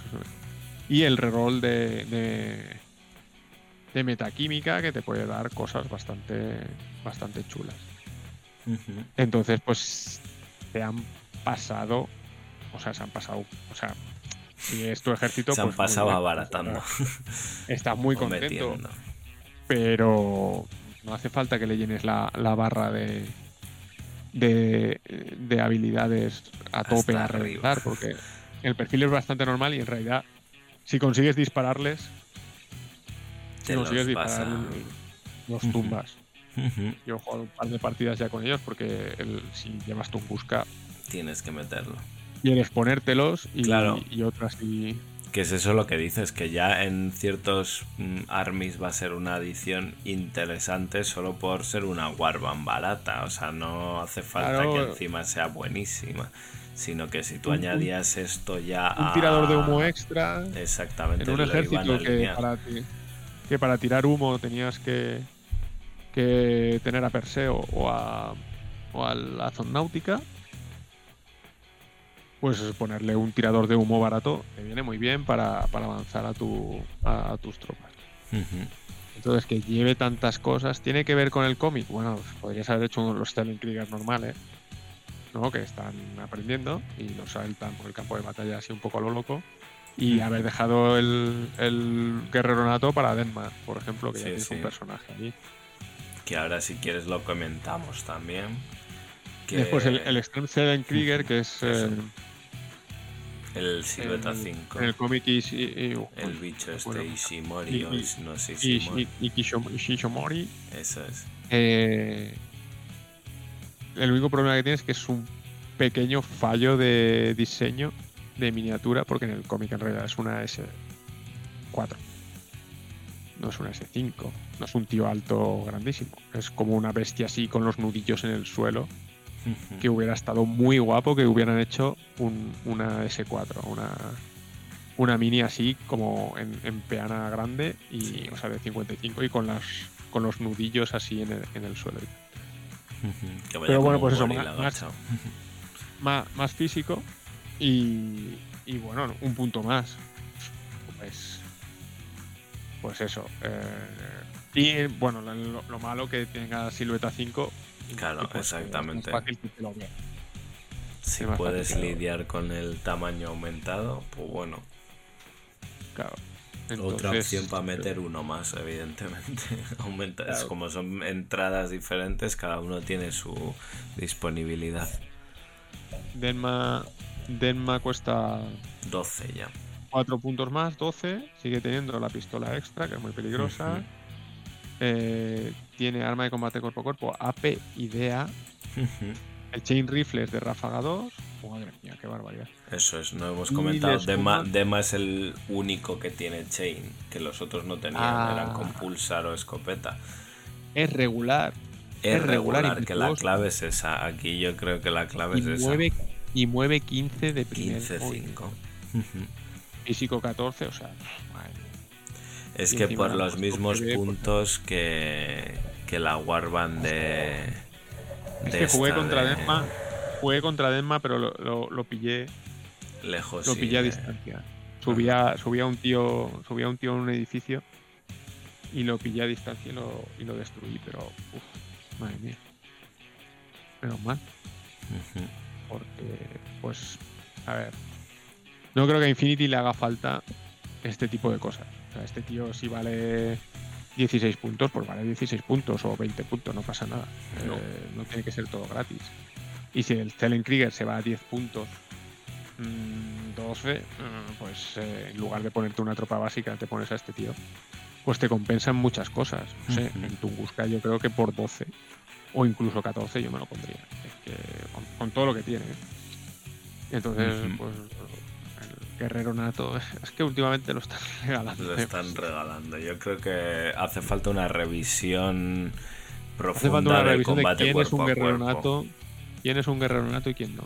Hace falta revisión de perfiles y revisión del cuerpo a cuerpo profunda. Yo el otro día estaba pensando que es que la el cuerpo a cuerpo se tiene que parecer más al combate a distancia, en mi opinión. O sea, con sí, con todas las habilidades y estas me parece muy bien, pero no debería de basarse tanto en la suerte de una tira de dados, más menos las habilidades que llevas y quizás lo que debería de hacer artes marciales es que diera ráfaga. O sea, tuvieras, claro, ráfaga, evidentemente, pues eh, que pudieras hacer enfrentadas de tres, tres dados contra uno, tres dados contra dos o, o cosas así, ¿no? Equipararse un poco más a- al tema de, del combate a distancia, donde la importancia del arma es la ráfaga muchas veces. Sí, porque al final acaban poniendo a los buenos en combate cuerpo a cuerpo, les tienen que acabar poniendo explosiva. Para meter más daño, pero claro, Para la más enfrentada es. posibles heridas, eso, pues, eso es. igual, la, igual la solución es que lleven. Sí, sí, Más que a partir de artes marciales X sean dos dados siempre y a partir de mm, Sí, artes 4 o de permitiría- 3 que sean tres dados y ya está, les Porque da mucha más fiabilidad. Este Más perfil es muy bueno y está pasadete, pero no va a haber 17.000 Kriegers porque son irregulares. Aunque Denma siendo regular, pues, pues sí que se puede ver también con un Krieger o dos Krieger. Eh, pero el que estaba muy pasado, muy pasado era el- los apaches de. Los apaches de refuerzos de. De los ariadnos, de los franceses, Merovingia. eh, Merovingia, una pasada Merovingia. Porque básicamente, eh, matemáticamente a Miyamoto Musashi le ganaban la mitad de, la- de las veces. Pues no sé si eh, no sé si es la intención que, que sean tan tan tochos, pero vamos. Eh, el Selenkrieger, desde luego, con el coste que tiene, vale mucho, vale mucho la pena. Y lo bueno es que, bueno, tiene una caja con un montón de Selenkriegers, te las repartes con los colegas, o coges cualquier Warband del y la juego proxeas.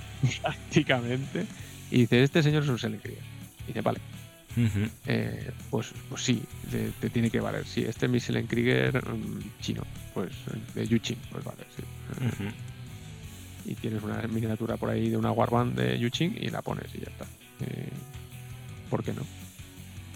porque al final los diseños son eh, una, un mix de, De de todas facciones las facciones, sí, sí, tienes al los, de- los del cómic Tienes al Abel. S5, bueno, y tienes una una hack islamita. Una no hack sé qué es perfil exactamente simula o qué. El- en principio son todos Selenkriegers. Sí, Pero efectivamente. ella, es ello. ella, ella era una, una Mukta. Según el cómic es una Mukta. Que sería otro Mukta sin Red Fury, pero sí. Sería una- Muy bien, muy bien. Eh, Y eso, pues. Pues nada, Bueno. visto el perfil, Perfil sobre todo todo aquel que lo pueda El- alinear. El, en Tunguska lo veo, lo veo muy claro. Muy claro, muy claro. Vamos a repasar dónde, dónde está. Eh, están en Nómadas, genérico, están en Tunguska y están en todos los sectoriales nómadas, yo creo. Están en drusos también. Y no sé más. Demma Coloni está en Ariadna. A ver.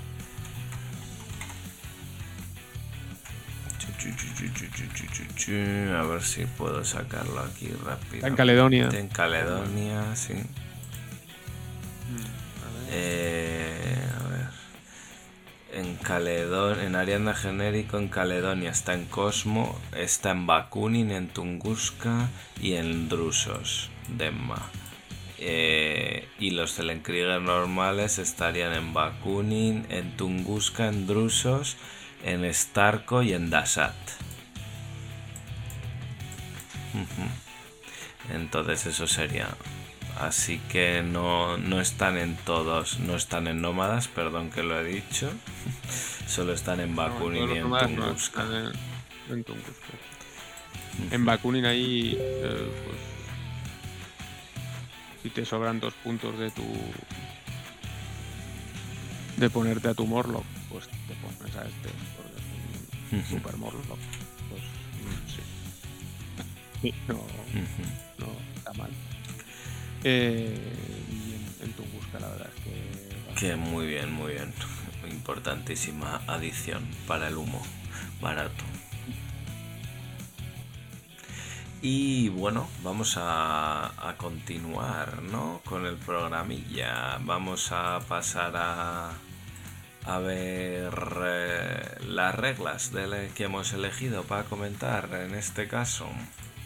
Mm, Porque vamos a hablar de ataques indirectos, por así decirlo. Bueno, ataque especulativo y ataque intuitivo. Vale, eh, lo primero de todo, ambas dos son órdenes completas. Importante tener en cuenta, gastas toda la orden en ellas. Y lo segundo importante es que tienes que poseer un arma que pueda hacer este tipo de ataques, ¿no? Eh, así que al lado del perfil del arma nos dirá si puede hacer especulativo o si puede hacer intuitivo en general. Intuitivo, por ejemplo, lo tienen todas las de plantilla directa. Las armas de plantilla directa, sí. Todas, no, no te suena si alguna excepción o alguna cosa. Y Eh, las, a ver, la, lo que no puedas hacerlo las especulativas. con la escopeta, ¿no? sí. La- con la escopeta. Con la no- escopeta igual. La- el ataque especulativo lo podrías. Lo tienes en granadas y lanzagranadas. Entonces vamos a ver qué es eh, cada uno de Yo creo ellos. que han, han dejado, en el cambio, han dejado a la escopeta. A la escopeta fuera del. Del, del intuitivo. Del intuitivo puede ser. Bueno, pues ¿qué es un ataque especulativo? Pues un ataque especulativo eh, es un ataque que se hace a distancia donde no importará la línea de visión. Solo necesitas que se pueda trazar una trayectoria entre la tropa que la hace y el sitio donde se va a impactar, porque si tiene plantilla terminal circular, permite que el centro de la plantilla no esté centrado también en una tropa específicamente. Entonces, ¿qué es lo que hace el ataque especulativo? Pues permite realizar un único ataque de combate a distancia a un objetivo fuera de línea de tiro. La ráfaga será siempre uno, ah, aunque esto está faqueado, porque si te pone R más 1 en el perfil, sí que se te aplicaría ese más 1. Y lo dicho, si el arma combate a distancia eh, tiene un arma, o sea, es una plantilla terminal circular, un, un granadazo, por ejemplo, pues puedes poner el centro de la plantilla sin situarlo encima de una miniatura y poder utilizarla para, para enganchar a más gente o maniobrar un poquillo. Lo que sí que es verdad que la miniatura objetivo debe estar dentro del área completamente. Sí, sí, Eh, ahí, ahí es una- un caso especial. Sí que tienes que designar a una miniatura como objetivo, que tiene que quedar cubierta o que toque la plantilla. Ya está, que toque, con que toque la plantilla es suficiente. Eh, pero el centro no tiene que estar centrado en esa miniatura, o sea que puedes aprovechar para coger a, a más gente. Y cada uno orará independientemente contra el, el tiro de especulativo, claro.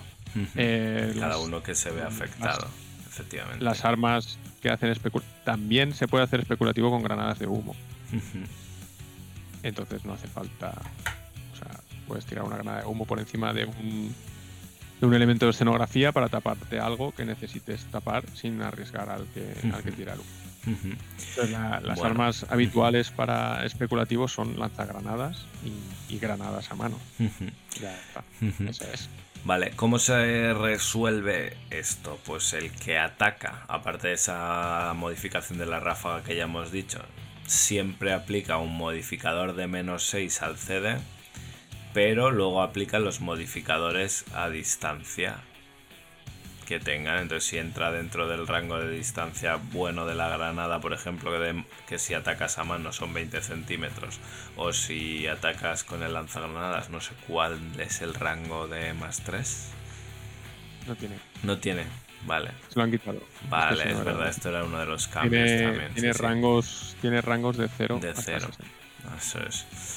Muy bien. Y se mide la distancia hasta el punto central ese que hemos señalado, no Eso sí, hacia, eso sí. hacia la mini afectada.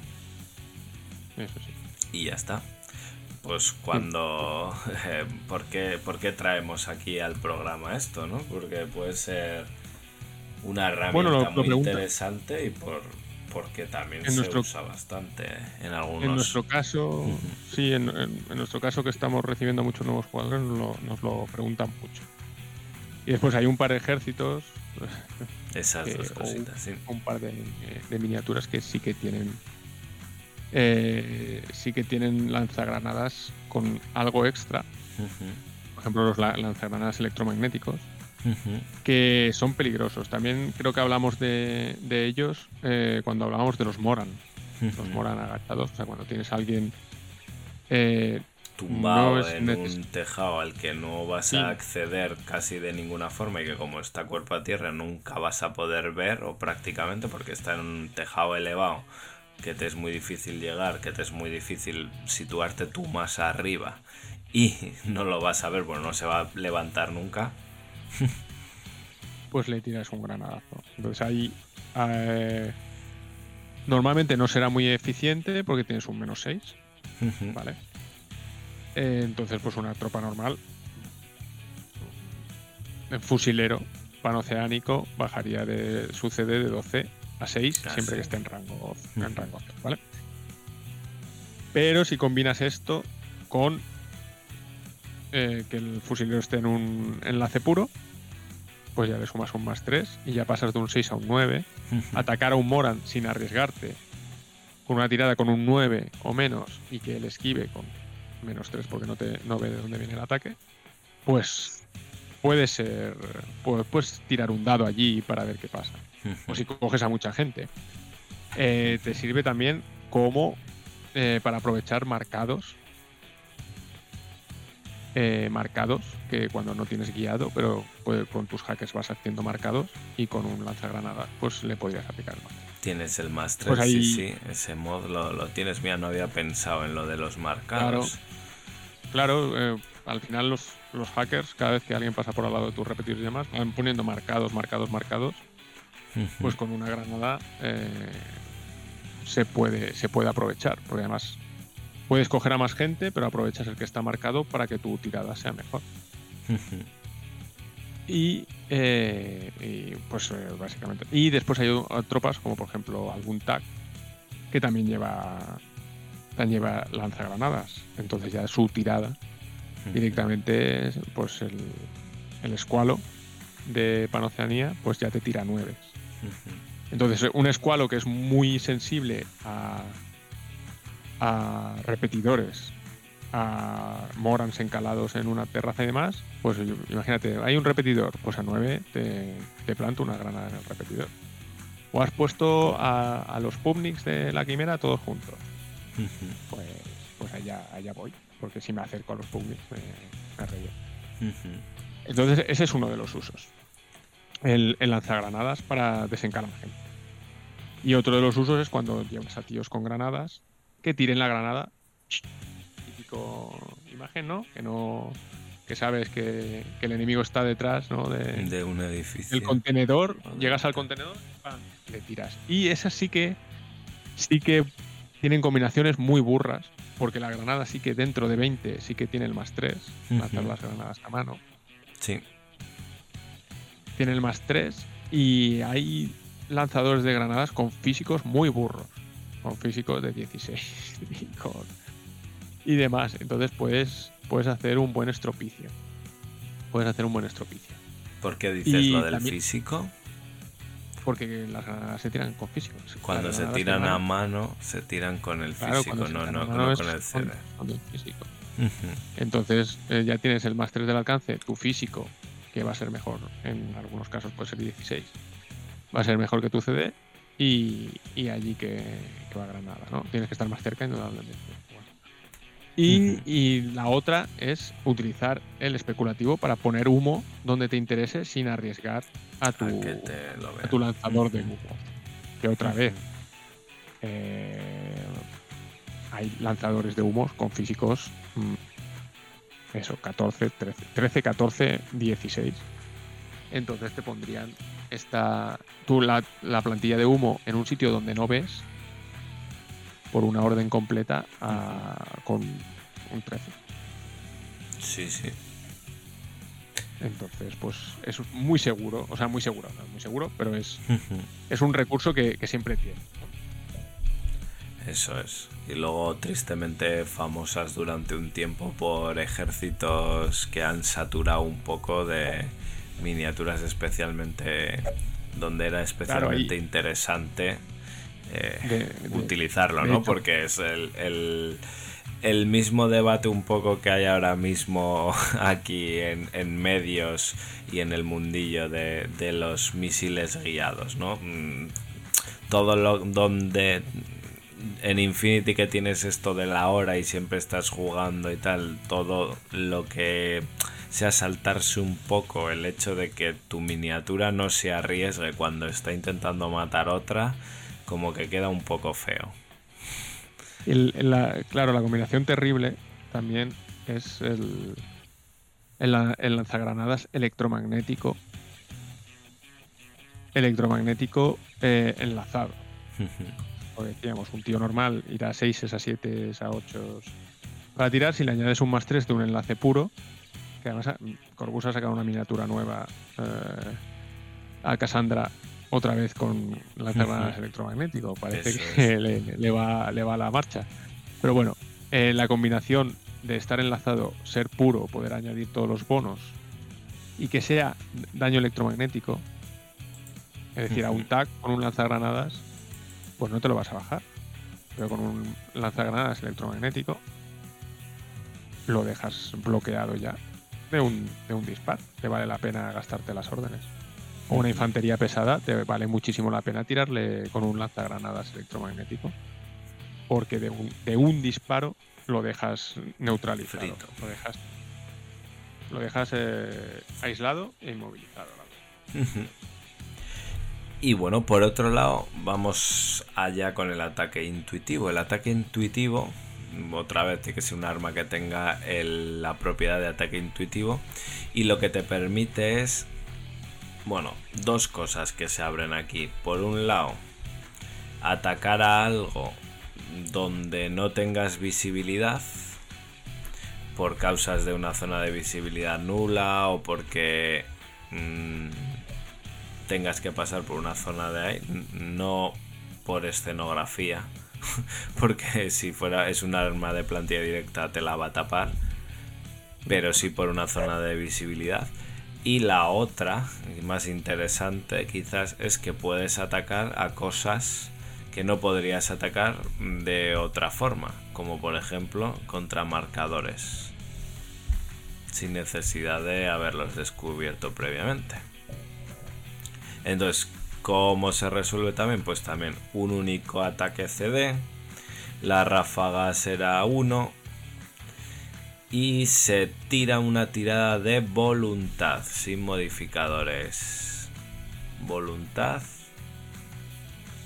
sin modificadores y el objetivo puede obviamente puede reaccionar y puede y puede enfrentar aquí sí que nos meten un poco la, la coletilla de si tú esto es lo típico de, de cuando haces descubrir contra un marcador si fallas la tira de voluntad no podrás volver a hacer otro intuitivo sobre ese sobre ese mismo marcador por así decirlo hasta el siguiente turno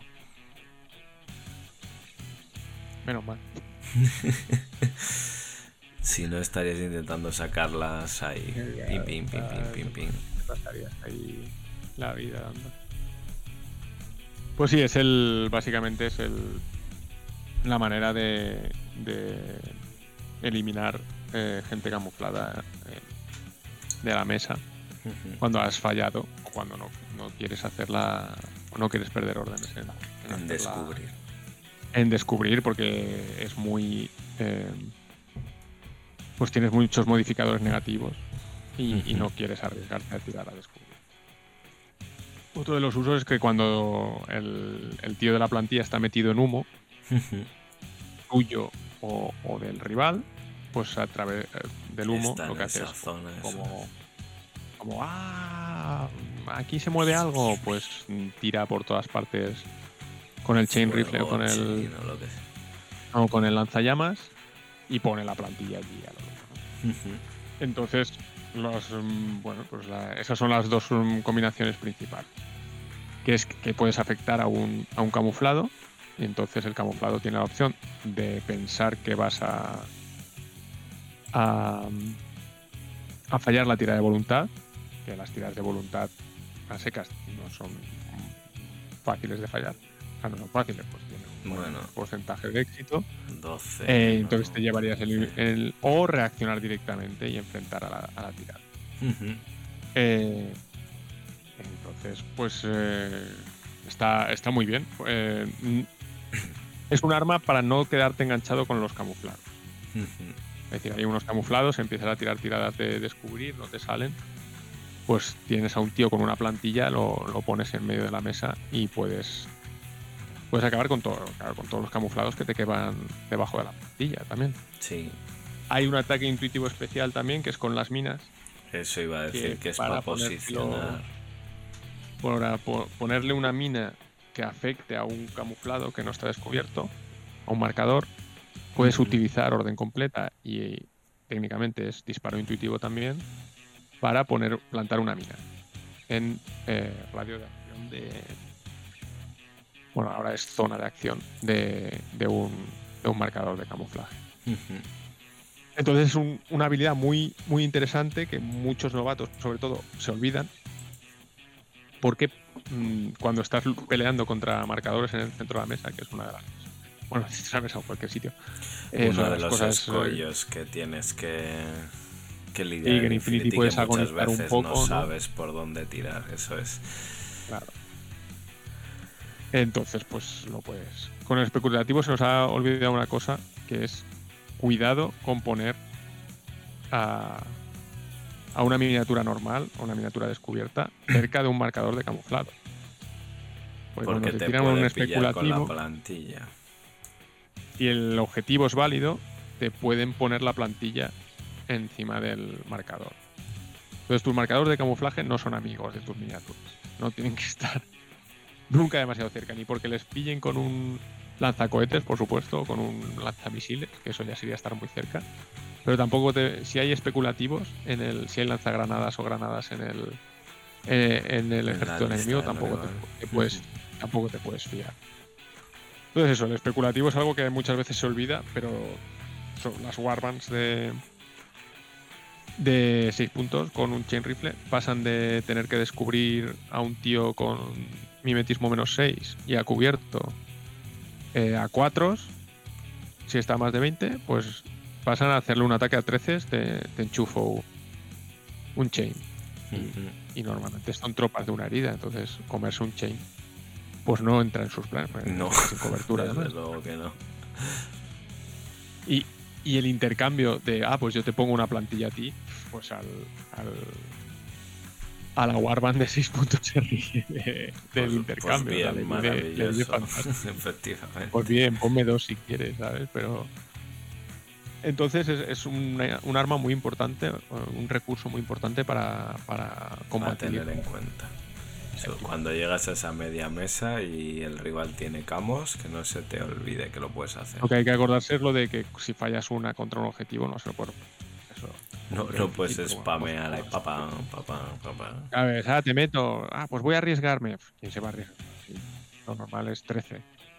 Lo normal es que el que tiene un chain tenga 13 o, o mejor.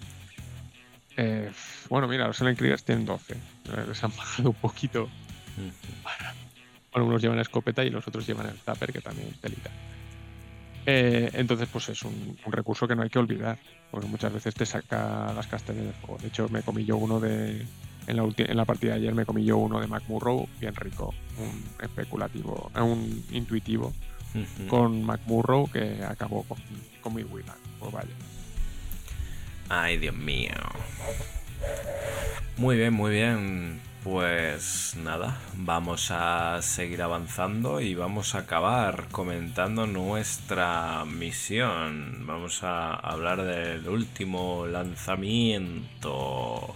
Esa tercera misión que introduce este nuevo ITS-15 y que también es una rarunada, una, una cosa un poco especial. Para Es una de esas empezar, misiones que te da mucha faena. Te da mucha faena. Ay, vamos a ver cómo, cómo es eh, el mapa, porque yo creo que es más fácil empezar por el mapa y luego vemos los objetivos de la misión. Normal. Porque como lea, los objetivos de la misión, igual os quedáis así un poco petrificados. Pues bueno, el mapa es eh, un mapa con zona de exclusión central de 20 centímetros a cada, a cada, hacia cada jugador. Con una armería en el centro, con sus entradas eh, amplias que dentro tiene una consola, vamos a llamar, que es una consola que es el validador de identidades. Y en los exteriores, a 20 centímetros de los bordes, en la línea central, hay un escáner de identidad a cada uno de los lados. Ahí estáis viendo el mapa. Por lo tanto, hay como tres puntos. En la línea central hay tres puntos de consolas, una dentro de una armería. Entonces tenemos escáneres de identidad y un validador de identidad que digamos que es como el evacuador o lo que te, lo que te hace el lanzamiento. Vamos a ver qué es lo que hay que hacer exactamente o cómo se ganan los puntos. Objetivos principales. Haber extraído más puntos del ejército que el adversario al final de la partida. 4 puntos. O sea que básicamente hay que extraer. Y ya hemos dicho que va a ser en la consola esa que está en la sala del pánico. 4 puntos si eres el que más puntos ha extraído. Vale. Pero es que también hay dos puntos si eres el que más especialistas ha extraído. Por lo tanto, también hay que extraer especialistas. Hay otros está. dos puntitos si has eliminado más especialistas que el adversario. Mientras que si habéis empatado es un punto para cada uno. Y luego al final de la partida, dominar la torre de lanzamiento, que es la armería esta, pues es un punto de objetivo. Y además a todo esto se añade un clasificado. O sea, especialistas, evacuar, hay que tener bastantes especialistas y luego hay que ir evacuando. Vale. ¿Y qué es todo esto? Porque vamos a ver cuál es el rollo exactamente. Bueno, por un lado, en las dos torretas o consolas laterales, estas externas que están en las dos afueras de la línea central, que son los escáneres de identidad, los especialistas solo pueden hacer, o sea, solo los especialistas pueden hacer una habilidad corta que es descargar identidad. Se tiene que estar en contacto con silueta con silueta, se hace una tirada de voluntad a pelo y si la superas, has descargado la identidad. Consigues un token de identidad que la vas a poner con el especialista. Un, bono, un bonobús, le llamamos por aquí. Eso es. El, el abono del metro, que te permite luego coger, coger el metro. Vale. ¿Qué pasa con los tokens de identidad? Pues que una tropa con token de identidad mm, eh, no puede ser un marcador, pues como siempre, muchas veces en estas misiones ITS.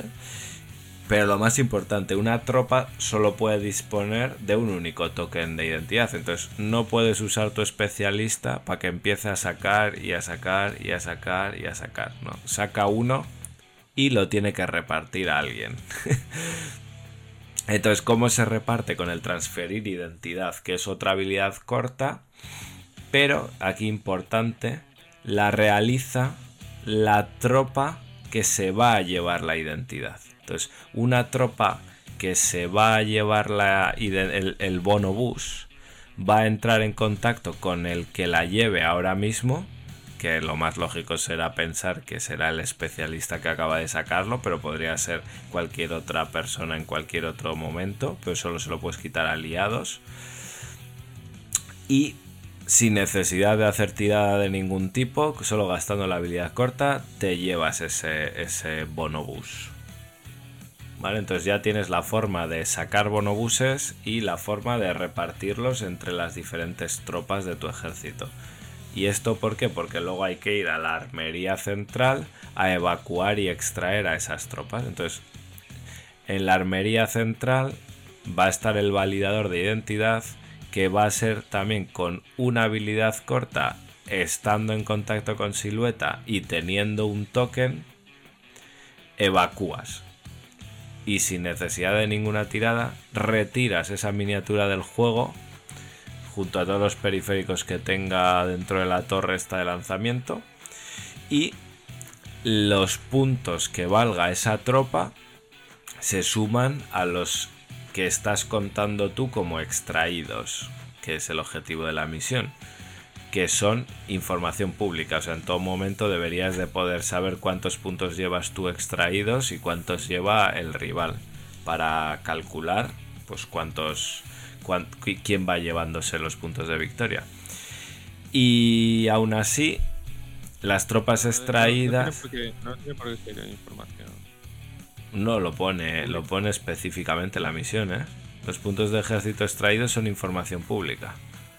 Ah, vale, vale. Sí, sí, sí, sí, lo, lo pone, lo pone. Entonces, luego por otro lado, eh, también suma los puntos para los puntos de victoria. Incluso, dice, si entra en estado nulo o muerto durante la orden en la que fueron extraídos. Digamos que tú, to- Eso- tú con llegar a tocar la consola, da igual que te oren disparándote o lo que sea, Que te vuelen por los aires con un misil. Da lo mismo. Entonces, el objetivo real es llegar a tocarlo y tener media la segunda parte Sí. de la orden Llegar a, a tocarlo en la, en la primera y ya está. Y ahí da igual lo que pase, lo que te hagan y tal. Tienes que meter la carrerilla desde, desde donde estés a, a tocar. ¿Vale? Y Pues sí. luego, pues bueno, hay que tener en cuenta que el bagaje suma 20 puntos y que se pueden extraer evos sin, sin necesidad de identidades. Sin necesidad de identidad. Ese es uno de los, de de los puntos conflictivos. De los puntos conflictivos de la, de la, de la partida. Cuestión. Estás peleando por cuatro puntos a ir extrayendo tropas que obviamente si las extraes mm, vas a vas a perderlas de la- del resto de la partida. Por otro lado, Y claro, una vez salen. te no- interesan extraer, o sea, también puntúa extraer más especialistas que el rival, pero si los extraes vas a dejar de tener tropas que te sacan de los escáneres bonobuses. Por otro lado, mm, te los pueden matar y si te los matan también le estás facilitando al otro los dos puntos o, por, puntos, o también tú mismo puedes ir a matar a los especialistas del rival, con lo cual estás anulando lo de sacar el, la identidad y lo de y, y ir a por esos dos puntos. Entonces yo creo que aquí, por ejemplo, pues una es- estrategia interesantísima, si es posible, es que vayas a, si eres el primer jugador, intentar cargarte a los especialistas del rival. Porque, a ver, siendo realistas, a ti te interesa los primeros turnos sacar muchos bonos y repartirlos, pero no evacuar a la gente hasta el final para que puedan estar haciendo cosas por la partida. Bueno, cosas, matar a, a rivales, me refiero, básicamente. Es una misión donde hay mucho gasto de, de orden, con especialistas, Correcto. con otras miniaturas que mm, tienen que moverse hasta esos especialistas para coger el token, entrar en contacto. O sea, tú, por ejemplo, no harías un recorrido, igual no haces un recorrido por una zona concreta, sino que si haces tú el clásico mover, disparar, mover, disparar, mover, disparar, vas avanzando. Aquí, una de las veces ya vas a tener que moverte y llegar a ponerte en contacto con alguien que tenga el token ID para cogérselo con la segunda parte de la orden. Y probablemente te hayas movido hacia algún lado que te ha desviado un poco de la zona central. ¿Cómo ves la misión, Dielien? A ver, la misión la, la veo complicada. A ver, resumamos, ¿no? Que es que hay una zona de exclusión, Sí. primero. Y necesitas muchas órdenes. Ya tenemos otra buena misión para su sección de asalto. Pero bueno, hay que ir con un especialista a los escáneres, coger un token, volver al centro con el especialista o con otra tropa que pase a tocar el especialista, normalmente con el especialista, darle el token y que se vaya.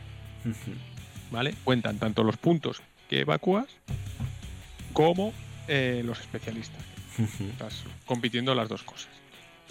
Y tiene un pequeño fallo, que es ese que la orden de. Una vez tienes el token, la orden de evacuarte es automática, pero si en ese momento alguien te dispara y te mata, da, igual.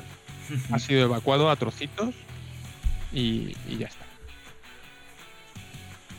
Entonces, ¿cuál es uno de los trucos? Pues uno de los trucos que gana la partida. Es el primer jugador, mueve, mueve, mueve con el Evo,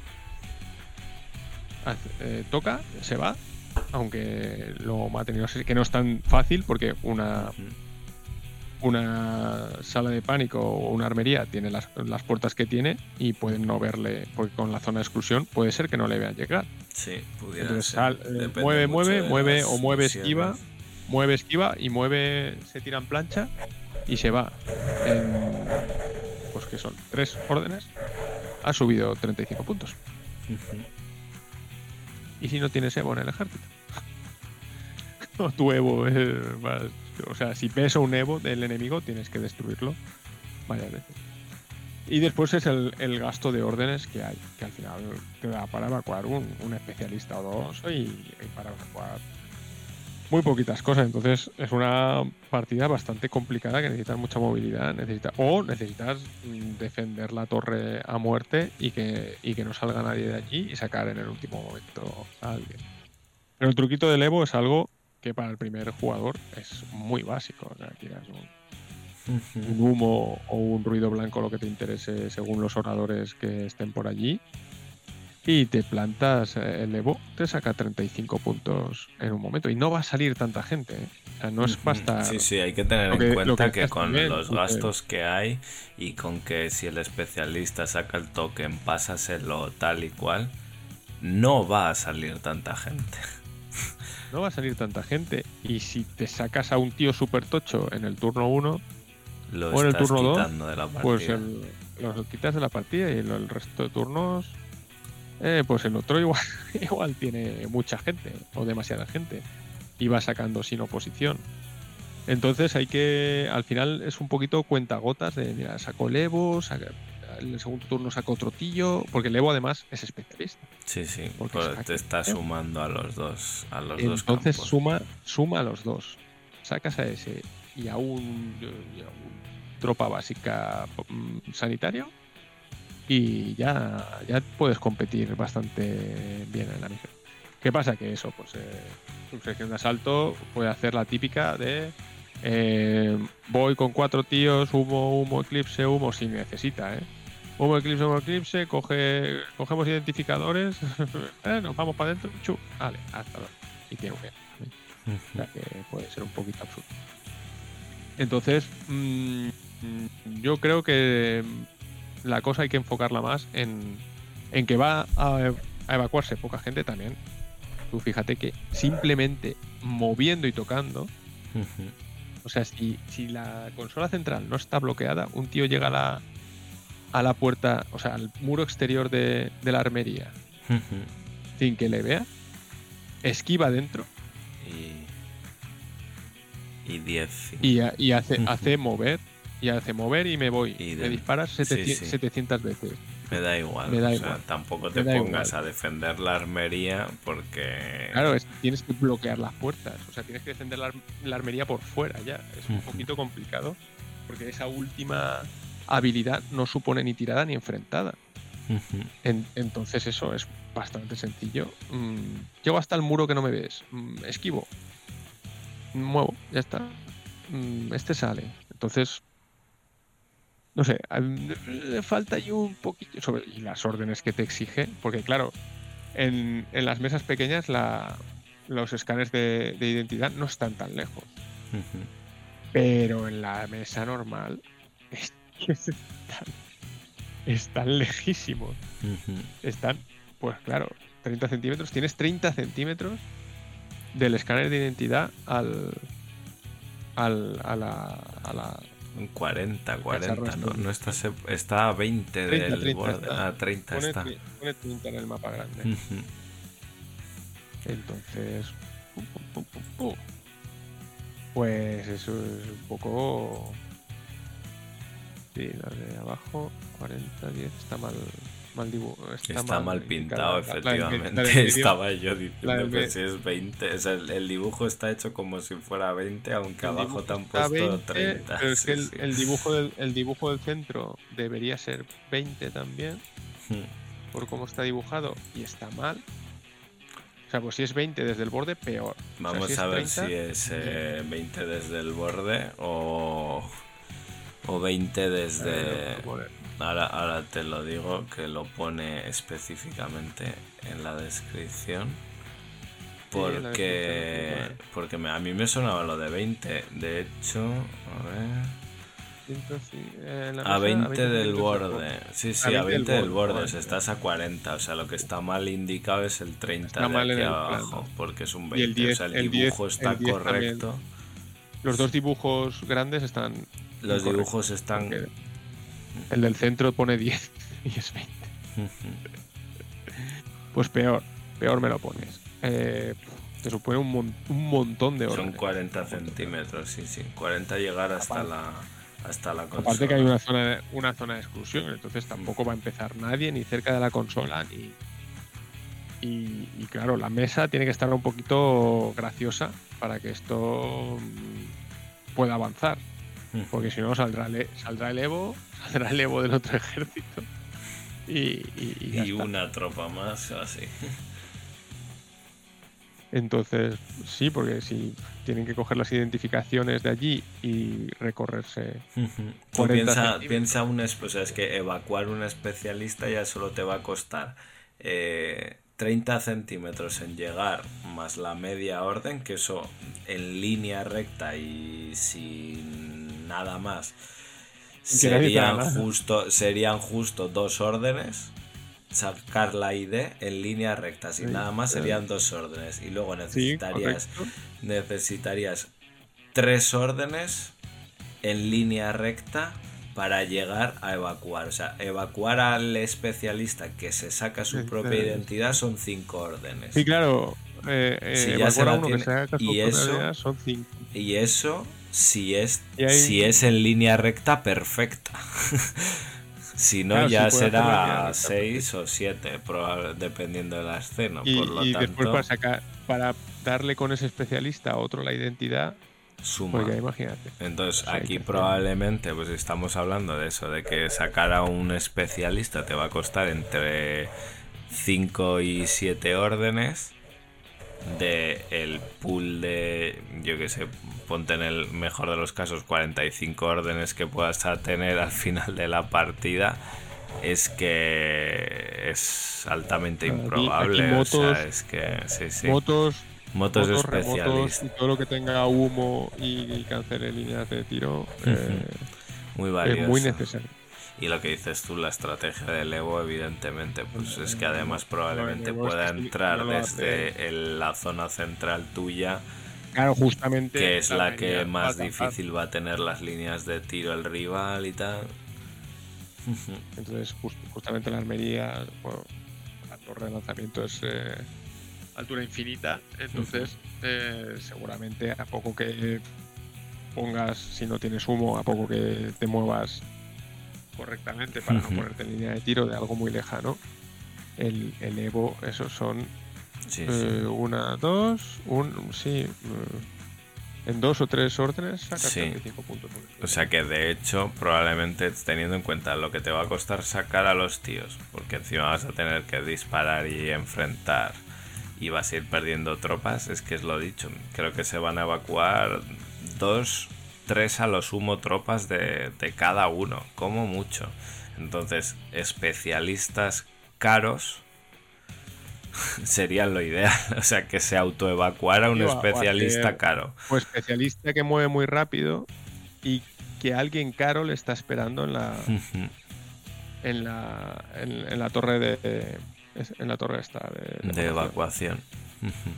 y, y entonces con el plan de igual si el especialista es muy rápido en moto o, eh, o O algo así, sí. remoto eh, pues que pueda eh, volver Ir y volver un par de ir y veces. volver y, y darle la, las, eh, la identificación a alguien más valioso y que después no vayas a echar mucho. Entonces, pues es realmente los bagajes, los picadrones, los, los envías arriba y, y te forras. Y no son especialistas, pero el, el Evo sí que, sí que es especialista. Sí, hay, hay, que, hay que darle una vuelta, hay que probarlo y hay que eso, ver cómo defiendes después que tienes que hacer muchas cosas. No sé, no sé con si una es- de exclusión. Al final, esto, jugarlo sectorial contra.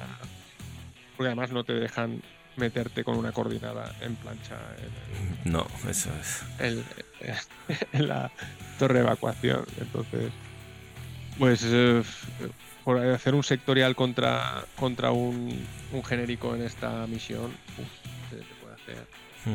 Se te puede quedar cara, cara de tonto. Por la zona de exclusión, claro. Porque eh,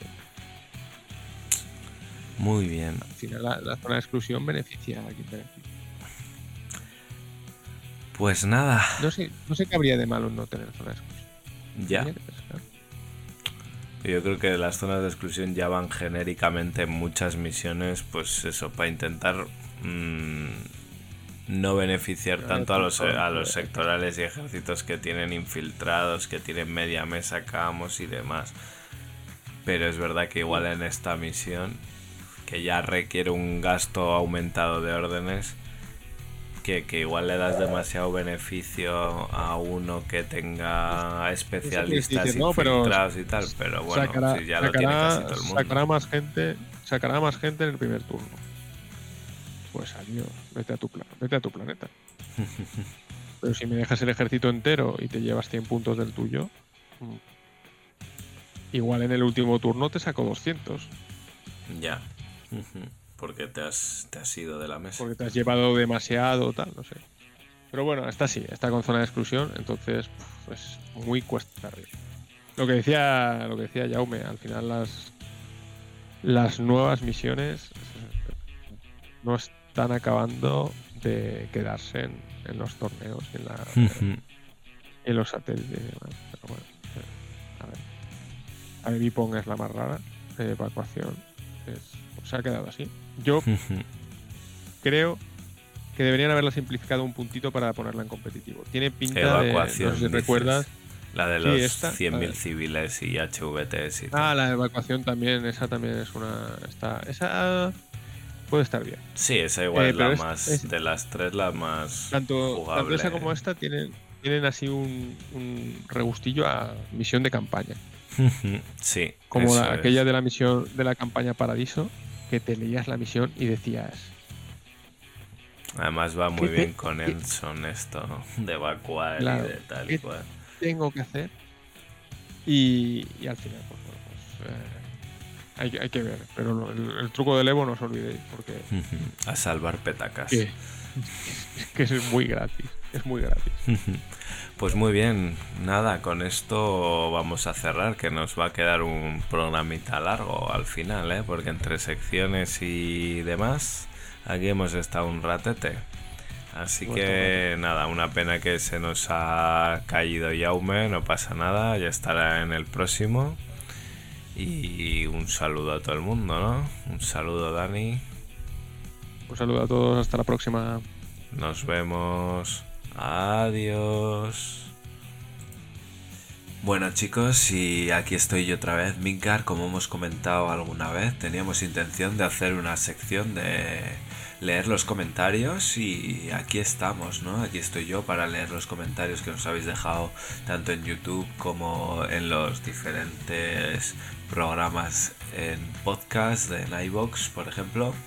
Y dijimos en su momento, ¿no? Que íbamos a sortear la Marut y el Ayar entre los comentarios. No lo habíamos hecho todavía, así que voy a proceder yo a hacerlo aquí de cierre en este programa rápidamente. Vamos a, leer los comentarios. En el primer episodio de esta temporada 2 de Hora Infinita, como tal, es Laser Army el primero que nos dice que quitar el Tachimoto, que desgracia, ¿no? Haciendo referencia que en el ITS 15 pues se pierden las reglas de Tachimoto. A lo que Diel Diel le contesta que qué crueldad y emoticono de lloro. Bueno, realmente yo pienso que, que sí que las reglas de Tachimoto fueron una de las que más mejor encajaron en la comunidad, o sea que la gente estaba bastante contenta y que se podría implementar esas mejoras en, en la, el juego base perfectamente en los perfiles. También nos deja un comentario Bernard Portela 222, ¿quién será? Que dice, qué guapo este señor de amarillo. Bueno, opiniones aquí para todos los gustos, sobre todo si son autoopiniones. bueno, en eh, el Hora Infinita que hicimos en directo en septiembre, Oscar Calle 6375 nos dice que muchas gracias por el programa, pues muchas de nada. Y también Sir21 nos dice que gracias por el programa y que espera oírnos cada mes. Pues sí, nosotros también esperamos no tener los fallos de regularidad que tuvimos la temporada pasada, sobre todo hacia el final, en verano. Y bueno, a ver si tenemos contenido grabado previamente y podemos hacer unos buenos programas. Álvaro del Amo Pérez 462 nos llama fan haters. Dice, vaya, vaya unos fan haters que sois. Bueno, pues la verdad es que, que sí que hay que estar enamorado y ser muy fan de un juego al final para hacerle un podcast y andar perdiendo tu tiempo todos los meses en esto. Así que si no fuéramos fans, pues, no estaríamos aquí. Pero bueno, hay que, hay que ser críticos también con la deriva del juego, con la deriva de la compañía. Ya sé que hay mucha gente que no nos estudia, no nos escucha por llamarnos haters o porque no comulga mucho con el estilo de hora crítica, hora infinita. Pero bueno, nosotros somos así. Afortunadamente ahora hay gran variedad de podcasts, así que la gente puede escuchar diversas opiniones de este mundo de Infinity. En el directo de septiembre también nos deja comentario Diel 669 dice que el support pack de Cosmoflot es un 5, sin duda ninguna, cuando estábamos comentando las minis. Que Esforza es un 4 y que la Quimera le dece- decepciona bastante. Y los refuerzos de Pano para él son un gran me. pues bueno, ahí tenemos la, la opinión de, de Dani que no pudo estar en el directo. Por último, en el episodio 2 de la temporada, Evo Painting nos dice que cuando estábamos hablando de que LM desactiva las, los equipos que lleva la gente, dice que los hackers cuando se ven afectados por LM solo pierden el hackeo, pero eso no les hace no ser hackeables en adelante, o sea, siguen siendo hackeables por la condición de ser hackers a pesar de que ya no tengan el equipo hacker que les permite que les permite hackear. Bueno, no sé, no sé yo. Vamos a. Le voy a dar un, un voto de, de, credibilidad, la verdad, porque a mí en esta interacción me pilla y yo aquí solo ante el peligro no, no tengo con quién contrastarlo. Pero probablemente si en el Army tiene, por ser hacker, el, el simbolito este que tienen de hackeable, pues probablemente sea así, ¿no? No lo sé, habrá que preguntar a, los maestros.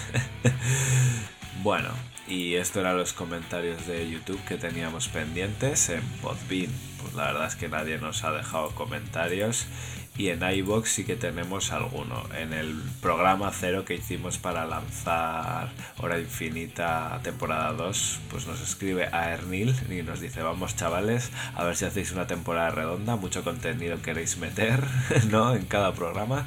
¿Qué duración pensáis darle a cada episodio? Pues de momento ya se nos están dando a las dos horas, dos horas y pico, porque al final nos alargamos y con eso de que grabamos por, por separado algunos días, pues claro, no te ciñes a, la duración que esperas de cada sección porque pues te, te, permites el lujo de ir un poco más allá, por, por eso que lo estás grabando. Luego te das cuenta que tienes ahí 45 minutos de contenido de algo que tendría que haber sido 20, pero bueno, yo creo que en esto del podcast la gente lo escucha a gusto. Igual en YouTube sí que lo pondremos troceadito.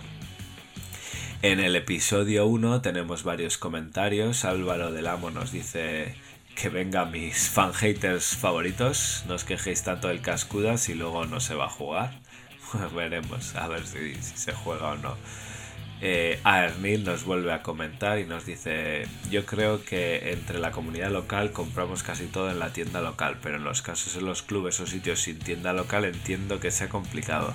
A mí no me importa que los precios no sean los de una tienda online, ya que a cambio ceden su espacio y su tiempo para nuestras partidas pues esto es una reflexión al final que estuvimos haciendo cuando hablábamos del prelanzamiento que había de las de las estos prelanzamiento que, que hizo Corbus y etcétera etcétera no de hecho bueno tenemos algún comentario más en, en, el respecto, ¿no? Porque en la misma en el mismo episodio nos dice Mateos Branz que yo no tengo tienda local cerca y que cuando he tenido siempre he intentado comprar ahí o llevarme aunque sea algún detallito cuando he ido a jugar en alguna. Aún así, intento comprar por medio de tiendas para apoyarlas y por el descuento, no nos engañemos. A Corbus solo he ido a comprar cuando he tenido alguna oferta que me interesara o algo que no podía encontrar en otro sitio. Entonces vemos que, que la gente es verdad que compra en tienda local tanto por premiar un poco el hecho de, de que nos pongan una zona de juego, un espacio y dediquen esa promoción para apoyarlas indistintamente o por, o por el descuento y que en general por lo menos los oyentes no, no compran a la tienda madre a Corbus salvo que obviamente pues igual hay gente que no tiene disposición de tiendas cerca. Y en el mismo episodio, Fran Rodríguez Gutiérrez nos deja y nos dice: Buenas gente, yo solo quería daros las gracias por el curro. Me pasé el confinamiento escuchando y piqué en Defiance. No me he planteado el Infinity porque no tengo a nadie cerca. Pero después de las freaks que nos pasamos medio día yendo al stand de Corvus y al de Ramper, creo que va a tocar hacerse un par de facciones y convencer a la gente a cabezazos. Bueno, pues si entraste en Defiance, los Swastis ya lo tienes, así que con una faccioncilla humana para combatir contra estos alienígenas, vas que, ni pintado. lo único, a ver, a ver a quién consigues convencer, porque es verdad que, que, es un juego de entrada complicado, hay que ir poquito a poco y si necesitas yo creo que alguien, alguien predispuesto. Y nada, con esto acabamos todos los comentarios que teníamos pendiente porque en el episodio de iBox temporada 2 episodio 2 solo tenemos un comentario que es de spam que no lo voy a reproducir que tendrá que Ramón quitarlo y darlo de baja de alguna forma.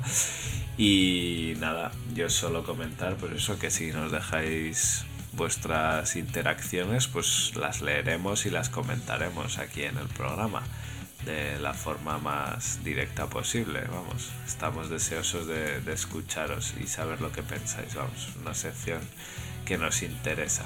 Intentaremos que no se alarguen porque sé que a veces no gusta mucho, entonces la dejamos al final y si queréis os la podéis saltar.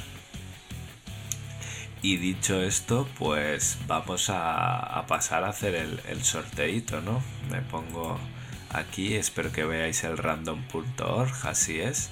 He puesto todos los comentarios que nos ha dejado alguien en los programas de Infinity. Aquí están los 12 comentarios. Randomizaré la lista y el primero, el que salga más arriba, pues será el que se lleve la Marut y el segundo el que se lleve la Yar. Si por lo que sea detecto que es la misma persona, pues pasaría la Yar al, al siguiente persona única. No sé si voy a ser yo capaz. Bueno, 3, 2, 1. Vamos a randomice. Y bueno, pues tenemos que la Marut se la lleva Oscar Calle 6375 y el Ayar Fran Rodríguez Gutiérrez. Bueno, intentaremos ponernos en contacto nosotros por las vías en donde habéis dejado los comentarios pero si escucháis el programa podéis iros poniendo en contacto con nosotros también para haceros llegar estos dos premios. Y con esto pues despedimos el, el programa y nada chicos, nos escuchamos en el próximo. Un saludo y hasta la próxima si estás escuchando esto, eres la resistencia.